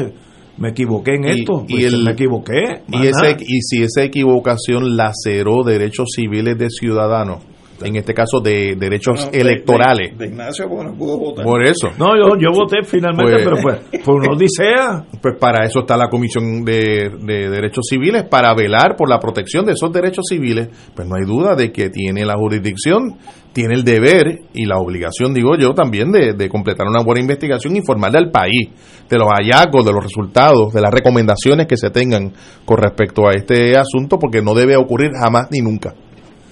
Eh, bueno, pero por encima. Señores, tenemos. No es lógico que la Comisión Estatal de Elecciones ponga barreras para que la Comisión de, de Derechos Civiles investigue lo que desee investigar. No es lógico que una agencia del gobierno esté bloqueando otra agencia. Eso no hace sentido en Puerto Rico. Vamos a Ignacio. Sí, eh, y ellos, sí. De- deberían de investigar el escrutinio También. de tanto problema que hubo que todavía hay dos casos en los tribunales. Estoy de acuerdo contigo. La unidad 77. Exacto. Y ese voto adelantado y ausente. Wow. Ahí estamos, señores. Tenemos que ir a una pausa, seis y media. Fuego Cruzado está contigo en todo Puerto Rico. Saludos, mi nombre es Miguel Camacho de la compañía Ritelo de Puerto Rico y te invito a que me acompañes este próximo lunes 22 de febrero a las 4 y 30 de la tarde por esta tu emisora Radio Paz, un programa donde trataremos temas de salud y bienestar para usted y su familia. Recuerde, este próximo lunes 22 de febrero a las 4 y 30 de la tarde por Radio Paz 810 AM. Les espero, Miguel Camacho representante de la compañía Ritelo de Puerto Rico, 787-565-4183. Fuego Cruzado, el programa de más credibilidad en la radio puertorriqueña, es ahora la tribuna abierta de análisis noticioso, con diversas perspectivas que exploran el trasfondo de lo que acontece a diario y cómo nos afecta. Escucha Ignacio Rivera y sus panelistas invitados de lunes a viernes en Fuego Cruzado en transmisión diferida a las 10 de la noche por Oro 92.5 FM. Escucha los sábados a las 5 de la tarde para servirte un programa del Colegio de Profesionales del Trabajo Social de Puerto Rico con los temas de interés a la comunidad. Recuerda, los sábados a las 5 de la tarde para servirte por Radio Paz 810. En Oro 92.5 FM, Radio Paz 810 y el Canal 13 estamos trabajando a tono con la emergencia que en estos momentos está viviendo Puerto Rico. Estamos ofreciendo nuestros servicios al máximo con el personal disponible según nos permitan las circunstancias. Si tiene un mensaje para ofrecer a sus asociados, clientes o personal, solo tiene que llamar al 787-349-7949. 787-552-0825 y nuestros empleados le comunicarán al personal de ventas para atender su necesidad. A nuestros clientes estén en comunicación con su ejecutivo o ejecutiva de ventas que continúan ofreciendo sus servicios como de costumbre. Recuerden los teléfonos 787-349-7949 y 787-552-0825. Y ahora continúa Fuego Cruzado.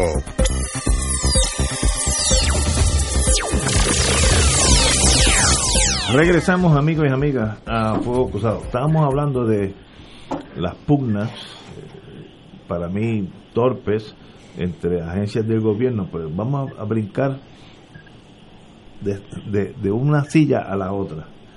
Eh, viva la pugna en oficina clave para las escuelas. El momento en que está en vigor una orden ejecutiva del señor gobernador en torno a un estado de emergencia para educación, eh, para agilizar el acondicionamiento de planteles, dos funcionarios se, pe- se pelean la dirección de la Oficina para el Mejoramiento de las Escuelas Públicas, o OMEP, de Educación. La OMEP, junto a la Autoridad de Edificios Públicos y la Autoridad de Financiamiento de la infra- Infraestructura, hace las compras para acondicionar las escuelas públicas con la flexibilidad de que la orden ejecutiva la exime de tener que ir a, a subasta, lo cual yo entiendo en una emergencia. Miguel Colón se mantiene al mando de la OMEP, aunque hace solo semanas se había acordado en reuniones internas de la agencia que sería sustituido por Gabriel Rivera Guzmán. Colón es rechazado por contratistas de la OMEP porque alegan que mantiene malos manejos con el otorgamiento de contratos, con asunto de que ha sido traído ante la atención del gobernador. Pero entonces él no deja que este otro señor, Gabriel Rivera Guzmán, entre en funciones y uno tiene, te tiene que eh, leer eso con calma porque lo que está detrás de eso es la reparación de las escuelas para que nuestros niños y nietos se eduquen. Si estos dos pejes se las pasan espadeando por los pasillos de educación, pues no van a estar las escuelas listas.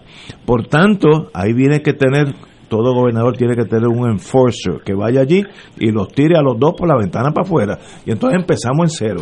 Eso es lo, el- lo emocional mío. No estoy diciendo que hagan eso, pero emocional me salió natural. Compañero. Que mucho se tiene que aprender en el Departamento de Educación. Están trancados dos por, Sí. por sandeces. Pero fíjate que ese es el departamento que más recursos económicos tiene, que más problemas ha traído y que inclusive ha traído eh, varios secretarios acusados de, de, de- de delitos eh, por mal manejo de fondos, particularmente de fondos eh, federales. eh, y ahí, y ahí tenemos uno con una convicción y uno y a, y a otra que está en un proceso que todos conocemos. Eh, a, a mí me parece que, que no son buenas noticias. No son buenas No, noticias para el desarrollo de la educación. Después de todo, se trata del cuidado de nuestros niños, de nuestras Seguro. niñas. Eh, y creo que el gobernador debe intervenir inmediatamente eh, y hacer los ajustes. Tiene un grave problema ahora mismo. Tiene un grave problema con el nombramiento que hizo a la secretaria de Educación y, lo, y, y el papelazo que, que ella tuvo recientemente en la, en la Cámara. Pero el subsecretario eh, va en las mismas. O sea que ciertamente, en, el por lo menos como dicen los economistas, en el corto plazo no vemos una salida, una, una solución adecuada porque los nombramientos, el movimiento que hizo el gobernador en el Departamento de Educación realmente no era el apropiado y no estuvo a la altura de los tiempos. Y ello. Mira, eh, Omet no tiene un historial de eficiencia en la reparación y mantenimiento de las escuelas. El problema de mantenimiento y reparación en la escuela es uno perenne, eso no es de ahora, ni viene de María, ni viene de, de- de los terremotos. Eso ha sido histórico entre ellos y la autoridad de edificios públicos, que son los otros que le dan mantenimiento a los edificios. Pues hay que, hay que aclarar, las estructuras escolares o las escuelas, el dueño de las escuelas es educación por un lado y edificios públicos por el otro. Y hay escuelas que pertenecen, hasta la mitad pertenece a edificios públicos y la mitad pertenece al Departamento de Educación. Cuando yo era senador, para darte un ejemplo rápido para que comprendas, en el área de San José, aquí en Río Piedra, fui a una escuela porque había un problema y no sé por qué me llamaron a mí, pero me personé allí y, me, y yo, unas condiciones tétricas en aquella escuela. Y yo decía, bueno, pues si esto es fácil de repararlo, ¿de, de quién es ese edificio? Ah, pues ese es el problema, porque nadie sabe si es de OMEP o es del Departamento de Educación.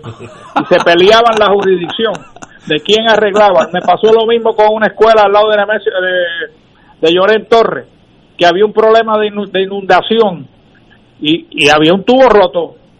¿Y a, y a quién le tocaba reparar el tubo? ¿A OMED o a Educación? En aquel caso, el tubo estaba, la rotura estaba fuera de la verja de la escuela, así que le tocaba acueducto. O sea, esto es un problema interagencial increíble. Y el gobernador tiene que aclarar quién es el jefe de esa agencia. Porque fíjate lo que dice el periódico y, y, y una gran preocupación de la secretaria designada. Di- Dice, y cito el periódico, fuentes del Nuevo Día dijeron que Colón ha logrado retener su cargo porque le hizo promesas a la secretaria designada de Educación, Elba Aponte Santos, de que le conseguiría votos para su nombra, para su nombramiento en la legislatura. O sea, aquí obviamente se está politiqueando con, con, con OPED y la dirección de OMED, que es tan importante, aunque creo que son deficientes, pero son importantes porque todavía tienen el material y tienen la manera de lograr reparar las escuelas, de que el gobernador intervenga y diga quién es el jefe de OMED. Compañero, Alejandro. No, no, yo lo que creo que es el gobernador. ¿Para eso qué? Vino a la gobernación con un planteo, con un compromiso de que su gobierno iba a ser distinto pues tiene que, demostrarlo andando. Sencillamente el gobernador tiene que tomar una determinación y, no puede estar planteando que se van a abrir las escuelas ahora en marzo, sabiendo uno las dificultades que van a haber para que se puedan abrir ahora en marzo y a la misma vez permitiendo que este tipo de contiendas se Estos son chismes, chismes entre, entre compañeros de trabajo. Mire, bótelo a los dos. que resolverlo. A lo mejor esa, esa, es la alternativa. Los bota a los dos y empiezan por lo fino. Es seguro, pero, pero el problema es que este chisme de comadrona afecta la educación de nuestros niños, que eso sí debe ser intocable lo que debe estar pensando el gobernador es cómo ya sea en marzo o en agosto, yo le presento al país condiciones eh, óptimas para que los niños puedan regresar a las clases. No eso es lo fundamental. No importa los burócratas que se tienen que llevar por medio, porque eso es un lastre al, progreso. Esto hace, esta gente hace daño al país y, bueno, pero no sé qué vamos. Eh, bueno, tú votaste por él. Oye, sí. Lo, otro es el posible tumbe. Bueno, no. Eh, cuando no hay subasta, existe el fenómeno de la tumbología, que es un virus. Hay 87 millones de dólares disponibles para las escuelas en las diferentes agencias del gobierno, incluyendo OME. Eh, bueno, ahí en hace años yo estuve en casos, no, no me acuerdo los años, donde había grandes escándalos sobre el dinero de educación, reparación de techo de tal escuela y no se había retarado y habían gastado 130 mil pesos, ¿sabes? Eh, me acuerdo de esos casos que hace como 10 o 15 años, eh, que casos muy feos de educación donde reparaban de embustes en papeles para poder cobrar, eh, pero eso no puede ser, eso hay que cortarlo, no importa el precio. Y para eso es que hay un gobernador y el gobernador tiene que tener al lado un EXO, Executive Officer, que aprenda a tirar gente por la ventana en el sentido figurado, estoy hablando. Eh, pero eh, esos sentidos figurados tuyos los escucho yo desde hace tantos años, porque en una época era guindarlo de un palo de mango. Palo mango. Y ahora estoy, eh, como ya los, palos de mango no, no, están muy prevalentes en San Juan, pues hay que tirarlo por la ventana. si es en el campo, podemos usar todavía el palo de mango. Bueno, otro tema demora en la transición en la eh, energía eléctrica. el consorcio privatizador identifica retos que persisten y procesos significativamente retrasados a poco más de tres meses de la fecha límite. Estamos hablando del contrato, el consorcio Luma, que dice que están atrasados en la integración a las funciones que ellos van a tomar porque no hay cooperación de energía eléctrica. Pues seguro que no va a, no va a haber corporación. Eso es como tú empujar un elefante para la guillotina. Pues no cuentes que el elefante va a caminar eh, eh, plácidamente. Así que eso es entendible. Digo, si es conveniente a Puerto Rico o no, Luma, yo no sé.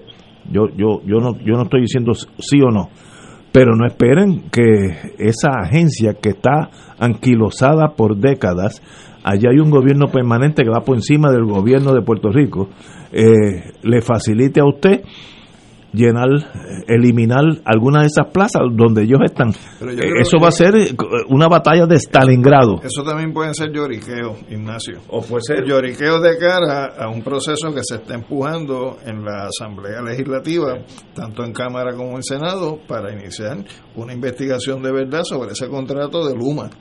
Y me parece que eso puede ser una movida, eh, como sería una defensa anticipada por parte de Luma para ir creando un contexto favorable a ellos de cara a un proceso de investigación que puede terminar echándole abajo ese contrato leonino que, que se logró suscribir para beneficiarlo a ellos. Yo no, como dije, yo no, no quiero hablar ni a favor ni en contra de Luma, ni a favor ni en contra de la energía eléctrica, lo que sea mejor para Puerto Rico. Ahora, si el gobierno de Puerto Rico, que fuimos nosotros, determinaron que había que privatizar o alquilar ciertas funciones, pues yo parto de la premisa que el gobierno sabe lo que está haciendo. ¿no? O sea, Como, como tú vas a decir, eso una premisa bien. Oye, el problema, el problema soy yo. El problema, ¿Cómo tú vas a decir que el, go- el gobierno sabe lo que está haciendo? Ay, Dios mío. Bueno, lo importante es, tenemos una crisis en electricidad que no la abren con chivo. Debe como 5 o 6 billones más de lo que vale. Es como si el carro mío, que debe costar, el carro mío está ya, ya en las últimas, debe valer a todo gender 5 mil pesos y, y la hipoteca es de 8 mil. Pues nadie va a coger, comprar el carro mío, es imposible. Pero llegó Luma y Luma le interesó el Oye, carro. oye, Luma hace malos negocios. No, o hace buenos dice, negocios. no, dame una, las funciones, Por eso- voy a administrar esto. Y si, y si ellos pueden administrar eso, ¿con qué dinero lo van a administrar? Con el del gobierno de Puerto Rico. ¿Y por qué el gobierno no utiliza Ah, ese dinero para entonces que se administre bien Pero por eso- la Autoridad de Energía Eléctrica, empezando por limpiar la casa de la politiquería?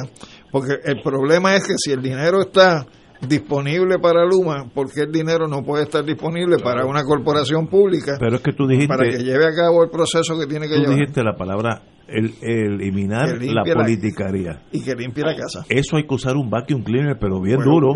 no hay de, esos, problema. de esos industriales. ¿Y cuál es el problema? Que no lo van a hacer. Ah, pues entonces Porque lo los que- políticos están allí Pues, pues, pero la, atrincherados. la- la alternativa no puede ser que porque ellos se atrincheran, hay que darle ese bizcocho a una empresa privada, cuando el dinero puede ser utilizado y administrado por la empresa pública, donde en última instancia el servicio debe ser lo que guíe eh, la operación de la empresa, mientras que en el caso privado el interés económico es lo que guía el interés de la empresa. Y, y después de todo, lo que se quiere con el servicio es atender las necesidades de los consumidores, ¿verdad? Pero la Junta de Directores lo que tiene es un representante de los consumidores. Pero- uno, pero, uno. pero yo no tengo problema que sea municipal como la de Austin, Texas, que la- la- el Power Delivery System en Austin es municipal, no es ni el Estado. como Y- la que intentó el alcalde de San Sebastián. No, y, y, y logró, cuando yo hace como dos años estuve en Texas, que salió en el periódico que era la número uno en productividad de Estados Unidos, del municipio de Austin, Texas. Así que puede ser totalmente eh, pública. O con Edison en, en New Hampshire, por ahí, que son privadas. Tú puedes tener cualquiera de las dos. Lo que no puedes tener es un sistema como el nuestro, colapsado, eh, corrupto, con unas atrincherados de ambos partidos, allí hay trincheras con barbed wire y, y minas. Eh, ese sistema hay que cambiarlo. O limpiarlo y dejarlo como Austin, Texas, o venderlo como con Edison. Cualquiera de las dos, yo estoy Pues contigo. yo apuesto a que es una mejor opción y menos sacrificada para el bolsillo del consumidor, que eso siga siendo una propiedad pública Pero- y no una Sí. propiedad privada, porque la experiencia que ha tenido este país de los procesos de privatización es que en todos y cada uno, tú y yo, hemos acabado pagando más. Ok, pero eh, estamos conscientes que en Estados Unidos la gran mayoría de las Power Delivery Systems son pu- privadas. Florida Power, Georgia Power, etcétera, etcétera, etcétera. Muy bien. O pueden ser públicas. Yo no, yo no estoy en contra tuya. Lo que tengamos tiene que estar trabajando. Pues yo no tengo porque problema. lo que tenemos es un elefante con, con tres Pero patas. no hay problema, la eficiencia no la determina si es público o si es privado. absolutamente La eficiencia lo, lo que lo determina es cómo se maneja el Y, negocio. y hay que limpiar eso con un vacuum cleaner, de esos vacuum cleaner, de esos El- industriales. de los industriales, los hay que grandes. sacar unos cuantos. Hay que tirarlo por las ventanas. por las ventanas. El, el hombre mío va a tener mucho trabajo. Vamos a una pausa, amigos. Fuego Cruzado está contigo en todo Puerto Rico. De todo un poco, con Manolo Almeida, el más ameno en tus mañanas por Radio Paz 810 AM. De martes a viernes a las 9 de la mañana. Notas positivas, salud, ambiente, negocios y entretenimiento. De todo un poco. Martes a viernes por Radio Paz. ¡Estamos vivos! Buenos días familia. Es la casa a la que siempre puedes llegar sin invitación. A las 10 de la mañana, Judith Felicie es tu anfitriona para conversar sobre medicina, psiquiatría de niños y adolescentes, artes, derecho, valores y fe. Todos los días por Radio Paz 810 AM. Buenos días familia. Donde una conversación parece demasiado corta. Buenos días familia. De lunes a viernes por Radio Paz 810 AM. Todos los jueves Radio Paz y la Administración del Seguro Social te ofrecen un espacio informativo para orientarte y aclarar tus dudas sobre los derechos, requisitos y obligaciones para poder disfrutar de sus beneficios. Plantea tus preguntas por el 787-300-4982 y conoce antes que nadie los detalles concernientes a cambios y nuevas regulaciones, escuchando todo sobre Seguro Social con Víctor Rodríguez los jueves de 2 a 3 de la tarde por Miércoles de Infoempresas a las 4 de la tarde. Con entrevistas e información con nuestros emprendedores y empresarios. No te lo puedes perder. Miércoles a las 4 de la tarde. Por aquí, por Radio Paz 810 AM y Radio Paz 810.com. Los espero. A mí me gusta mi pueblo. A mí me gusta mi gente.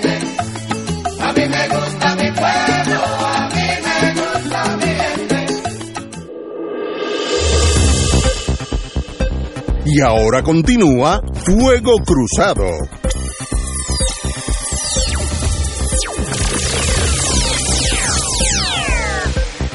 Compañero Yello, no sé si usted dijo algo. Mira, no, lo, la lo que iba a decir era que Luma no va a utilizar su dinero para la reconstrucción del sistema eléctrico de Puerto Rico. Para eso todavía hay una asignación millonaria, pero de muchos millones de dólares eh, del gobierno federal como resultado de María. Así que ellos van a utilizar el, los fondos federales que le asignaron a Puerto Rico para la reconstrucción del sistema eléctrico de Puerto Rico y ellos lo van a administrar. Entonces la pregunta que uno se hace, ¿quién va a fiscalizar esa reconstrucción, esa reparación para asegurarnos que lo hacen correctamente y que no pase lo que pasó en Texas? Que parte de lo que pasó en Texas es que el dinero no lo invirtieron en la protección de los sistemas y por eso es que los sistemas cayeron cuando cayó la, la, la nevada en, estos días. Así que, ¿qué mecanismo existe para nosotros asegurarnos que todos esos fondos federales que vienen para la reconstrucción del sistema son invertidos adecuadamente? Estoy contigo, tienes razón. Oye, eh, de paso, eh, hay una nueva estación, Tele 11 va, compró a, a Radio, no, no, Univisión. Univisión y apostarán a los éxitos del antiguo Tele 11. Yo espero que sea así. Yo me acuerdo, eh, como dije ayer y repito hoy, los monopolios nunca son buenos y, y las noticias ahora están concentradas en Canal 4, que hacen lo mejor posible, no la estoy criticando. Pero si tuvieran dos, dos a la misma hora, a- por la mañana, a, a la hora de almuerzo y por la tarde, dos competidores, los dos van a mejorar, porque mi experiencia en el mundo de, comercial es cuando hay un competidor bueno, tú también tienes que ser igual de bueno o desaparece. Así que felicito a los muchachos de Tele 11. Salvo que tengamos dos comas Uno en cada, en cada canal. Yo, yo eh, Quique Cruz, que va a estar a cargo de la noticia, lo conozco hace muchos años, un experto en ese mundo, que traiga nuevos noticieros y, y que sea interesante. De. Y que yo yo determine si voy a ver el 4 o el 2 en, en la Yo no veo más nada, yo veo noticias por la mañana y más nada, porque yo, el resto del día, día yo estoy dando bandazos. Pero ese, ese noticiero es importante y a veces tengo que decir que el 4 se torna pesado porque no tienen competencia. Y así que yo espero que Quique Quique Cruz eh, y su nueva gente metan caña y que los dos sean buenos. Y que el enfoque sea mejorar la calidad, no seguir eh, compitiendo desde el punto de vista de la chapucería que a veces hay en los medios. Estamos totalmente de acuerdo. Eh, bueno, pero anyway, oye, buenas noticias. Schumer descarta frenar los fondos. Eh, había una, ayer salió una noticia de que Schumer, que dijo que mientras él esté allí, la estadía no pasará como la pasionaria. Hizo lo mismo, no pasará. Pues muy bien, ese es su derecho, yo no estoy diciendo si es bueno o malo, pero lo dijo. Pero había cierta incertidumbre de que él dijo, si me eliminan, él no lo dijo, pero se llegó a ese rumor, si eliminan la ley 22, que es la ley de incentivos de los supermillonarios que vienen a Puerto Rico, yo facilito el dinero para fondos de, del COVID, de FEMA, toda esa cosa. Y eh, dijo ayer que no, que eso no tiene una cosa que ver con la otra, eh, que la ley 22 rige la ley y hasta que no se enmiende, si es que se enmienda, va, va a ser la, la ley del Estado eh, y, y, él la, la cata. Y que los fondos federales ahora van a tener más facilidad de llegar aquí post el gobierno de Trump, que tenía ciertas ciertas limitaciones. Y. Lo que sí debería de decir Suma es que no va a recibir a los cabilderos que supuestamente se van a elegir en mayo de este año, porque en realidad eso, ellos no tienen ningún mandato y, y, eso sí que es una privación de los derechos civiles del elector puertorriqueño, porque te obligan a, a, a ir a, a, votar por estadistas nada más. Y eso yo creo que está mal, Pero, totalmente mal. Aunque estoy aquí rodeado de abogados, dos presidentes del colegio, eh, me siento honrado con su compañía. Yo tengo una visión de eso el gobierno, el dinero público se tiene que gastar para gestiones públicas. Vamos a partir de esa premisa, porque si no, todo lo otro se me cae. Por tanto, ¿por qué yo, estoy siendo abogado ahora, no estoy hablando con las emociones, ¿por qué yo, independentista, tengo que aportar para que el Partido Nuevo elija seis senadores? Eh, el Partido no, el pueblo de Puerto Rico, seis senadores que van a abogar por la estadidad y si yo soy independentista, pues eso, eso es un uso indebido de mi dinero. Por tanto, yo creo que eso es, eh, es susceptible a ser challenge, eh, eh, retado en los tribunales. Además, añádele que en la ecuación tú tuviste una consulta donde te decía que si ganaba la estadidad, esto era lo que se iba a hacer. Pero si se rechazaba la estadidad, no te decía qué se iba a hacer. Así es. Entonces, en ese sentido, eso fue un proceso que no es representativo de ejercicio de libre determinación del pueblo puertorriqueño. Primero que no fue un plebiscito, que fue un referéndum. Y segundo que fue engañando incluso a la propia población estadista porque le dijeron en el título que era una ley para adelantar la estadidad. Sin embargo, cuando tú vas a su contenido, realmente lo que estás adelantando es la incorporación del territorio porque la estadidad no está eh, presente eh, desde el punto de vista de ese salto de territorio no incorporado a Estado. Para que pueda llegar a ser Estado, tiene que pasar por la realidad de la incorporación del territorio, y eso no se lo dijeron a los puertorriqueños. Y tampoco dijeron que la ley no venía acompañada de una asignación presupuestaria que viabilice la elección, la celebración del evento electoral en mayo, y por eso vemos al gobernador corriendo, buscando de dónde sacar el dinero que la Comisión Estatal de Elecciones le ha dicho que es necesario para poder implementar la, la ley y efectivamente celebrar un proceso electoral en, en el próximo mes de, eh, de mayo. Y yo pienso que, que la medida en que no haya un presupuesto asignado para la aplicación de la ley es una ley inoperante. Es que esa es la única consecuencia que podría, ter, que podría haber, a no ser que la legislatura actual, que yo sé que no lo va a hacer, eh, haga una asignación presupuestaria para que en mayo haya un proceso electoral. Y eso no va a ocurrir. Estos, la comisión va a gastar 6.6 millones. Dinero que no, público. que no tiene. Bueno, vamos a hacer que, que, lo tiene allí cash. Va a gastar 6.6. Y estos señores van a devengar sueldos en Estados Unidos. Sí. Ok. 170 mil billetes. Oye, espérate, bueno. me están tentando, me están tentando. Ya yo, tú puedes poner una palabra buena ahí para yo encajarme. pero, pero. Yo no tengo ni pool ni, ni para banca. Pero si ese dinero es público, el factor independentista en Puerto Rico se ve afectado su dinero en contribuciones para un acto que es totalmente contrario a sus ideales. Posiblemente el 6.6 plus, porque eso es para el evento, los legisladores, sí. pero también hay una comisión de igualdad que sigue funcionando.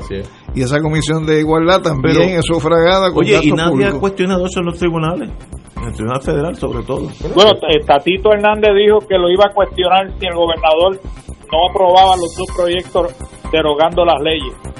Muy bien, para eso están los tribunales. Yo no tengo problema en que sea legal o no, pero me da la impresión que puede haber un argumento ahí. No, pero yo sí tengo problemas en que sea legal o no, porque debería ser legal. O sea, si no es legal, yo tengo problemas. Ah, no, no, es que yo creo. Es que dijiste, yo no tengo problema en que sea legal o no. No, no, no. Yo no tengo problema ir a los tribunales y si es ilegal, es ilegal y por eso, para eso es que estamos aquí. Pero, así suena. Si no hay que sacar los tanques. Y si el gobernador habló de un gobierno compartido, de un gobierno donde hubiera participación de los grupos minoritarios, que no son tan minoritarios, de hecho son mayoritarios a nivel legislativo, eh, pues ciertamente eh, va a tener que reconsiderar el tema del evento es- electoral de mayo. Es cuestionable entre los tribunales. Eso es lo único que digo. Ya veremos, señores. Hasta el lunes a las 17 horas, amigos. Bye bye. Hasta luego.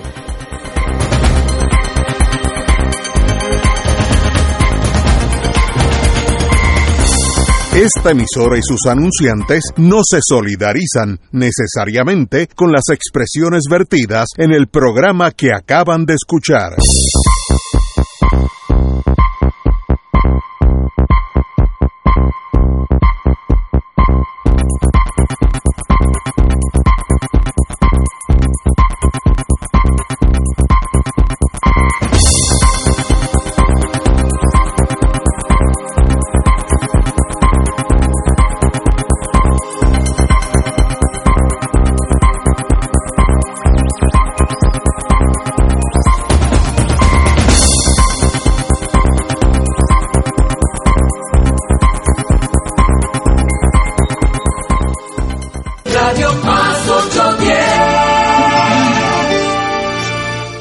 Próximo, el Santo Rosario. El jueves 25 de febrero, los misioneros de Radio Paz 810 AM llevarán a cabo una jornada de acompañamiento y oración por las familias. 12 horas de oración ininterrumpida por el componente familiar de Puerto Rico y del mundo entero, durante las cuales tus intenciones estarán expuestas en nuestra capilla. Jornada de acompañamiento y oración por las familias, jueves 25 de febrero, auspiciada por los misioneros de Radio Paz 810 AM, donde ser mejor siempre es posible. Increíble.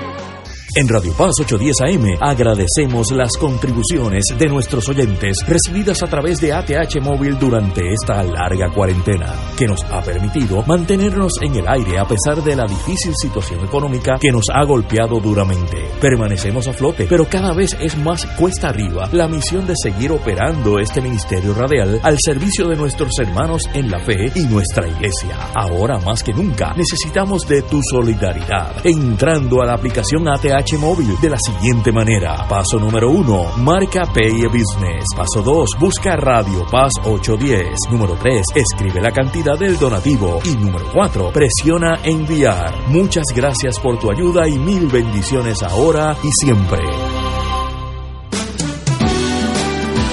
Radio Paz 810. Radio Paz 810 WKBM San Juan cree en tu talento y en tu capacidad. Por eso tú sigues en sintonía con la estación donde ser mejor es posible. Radio Paz 810.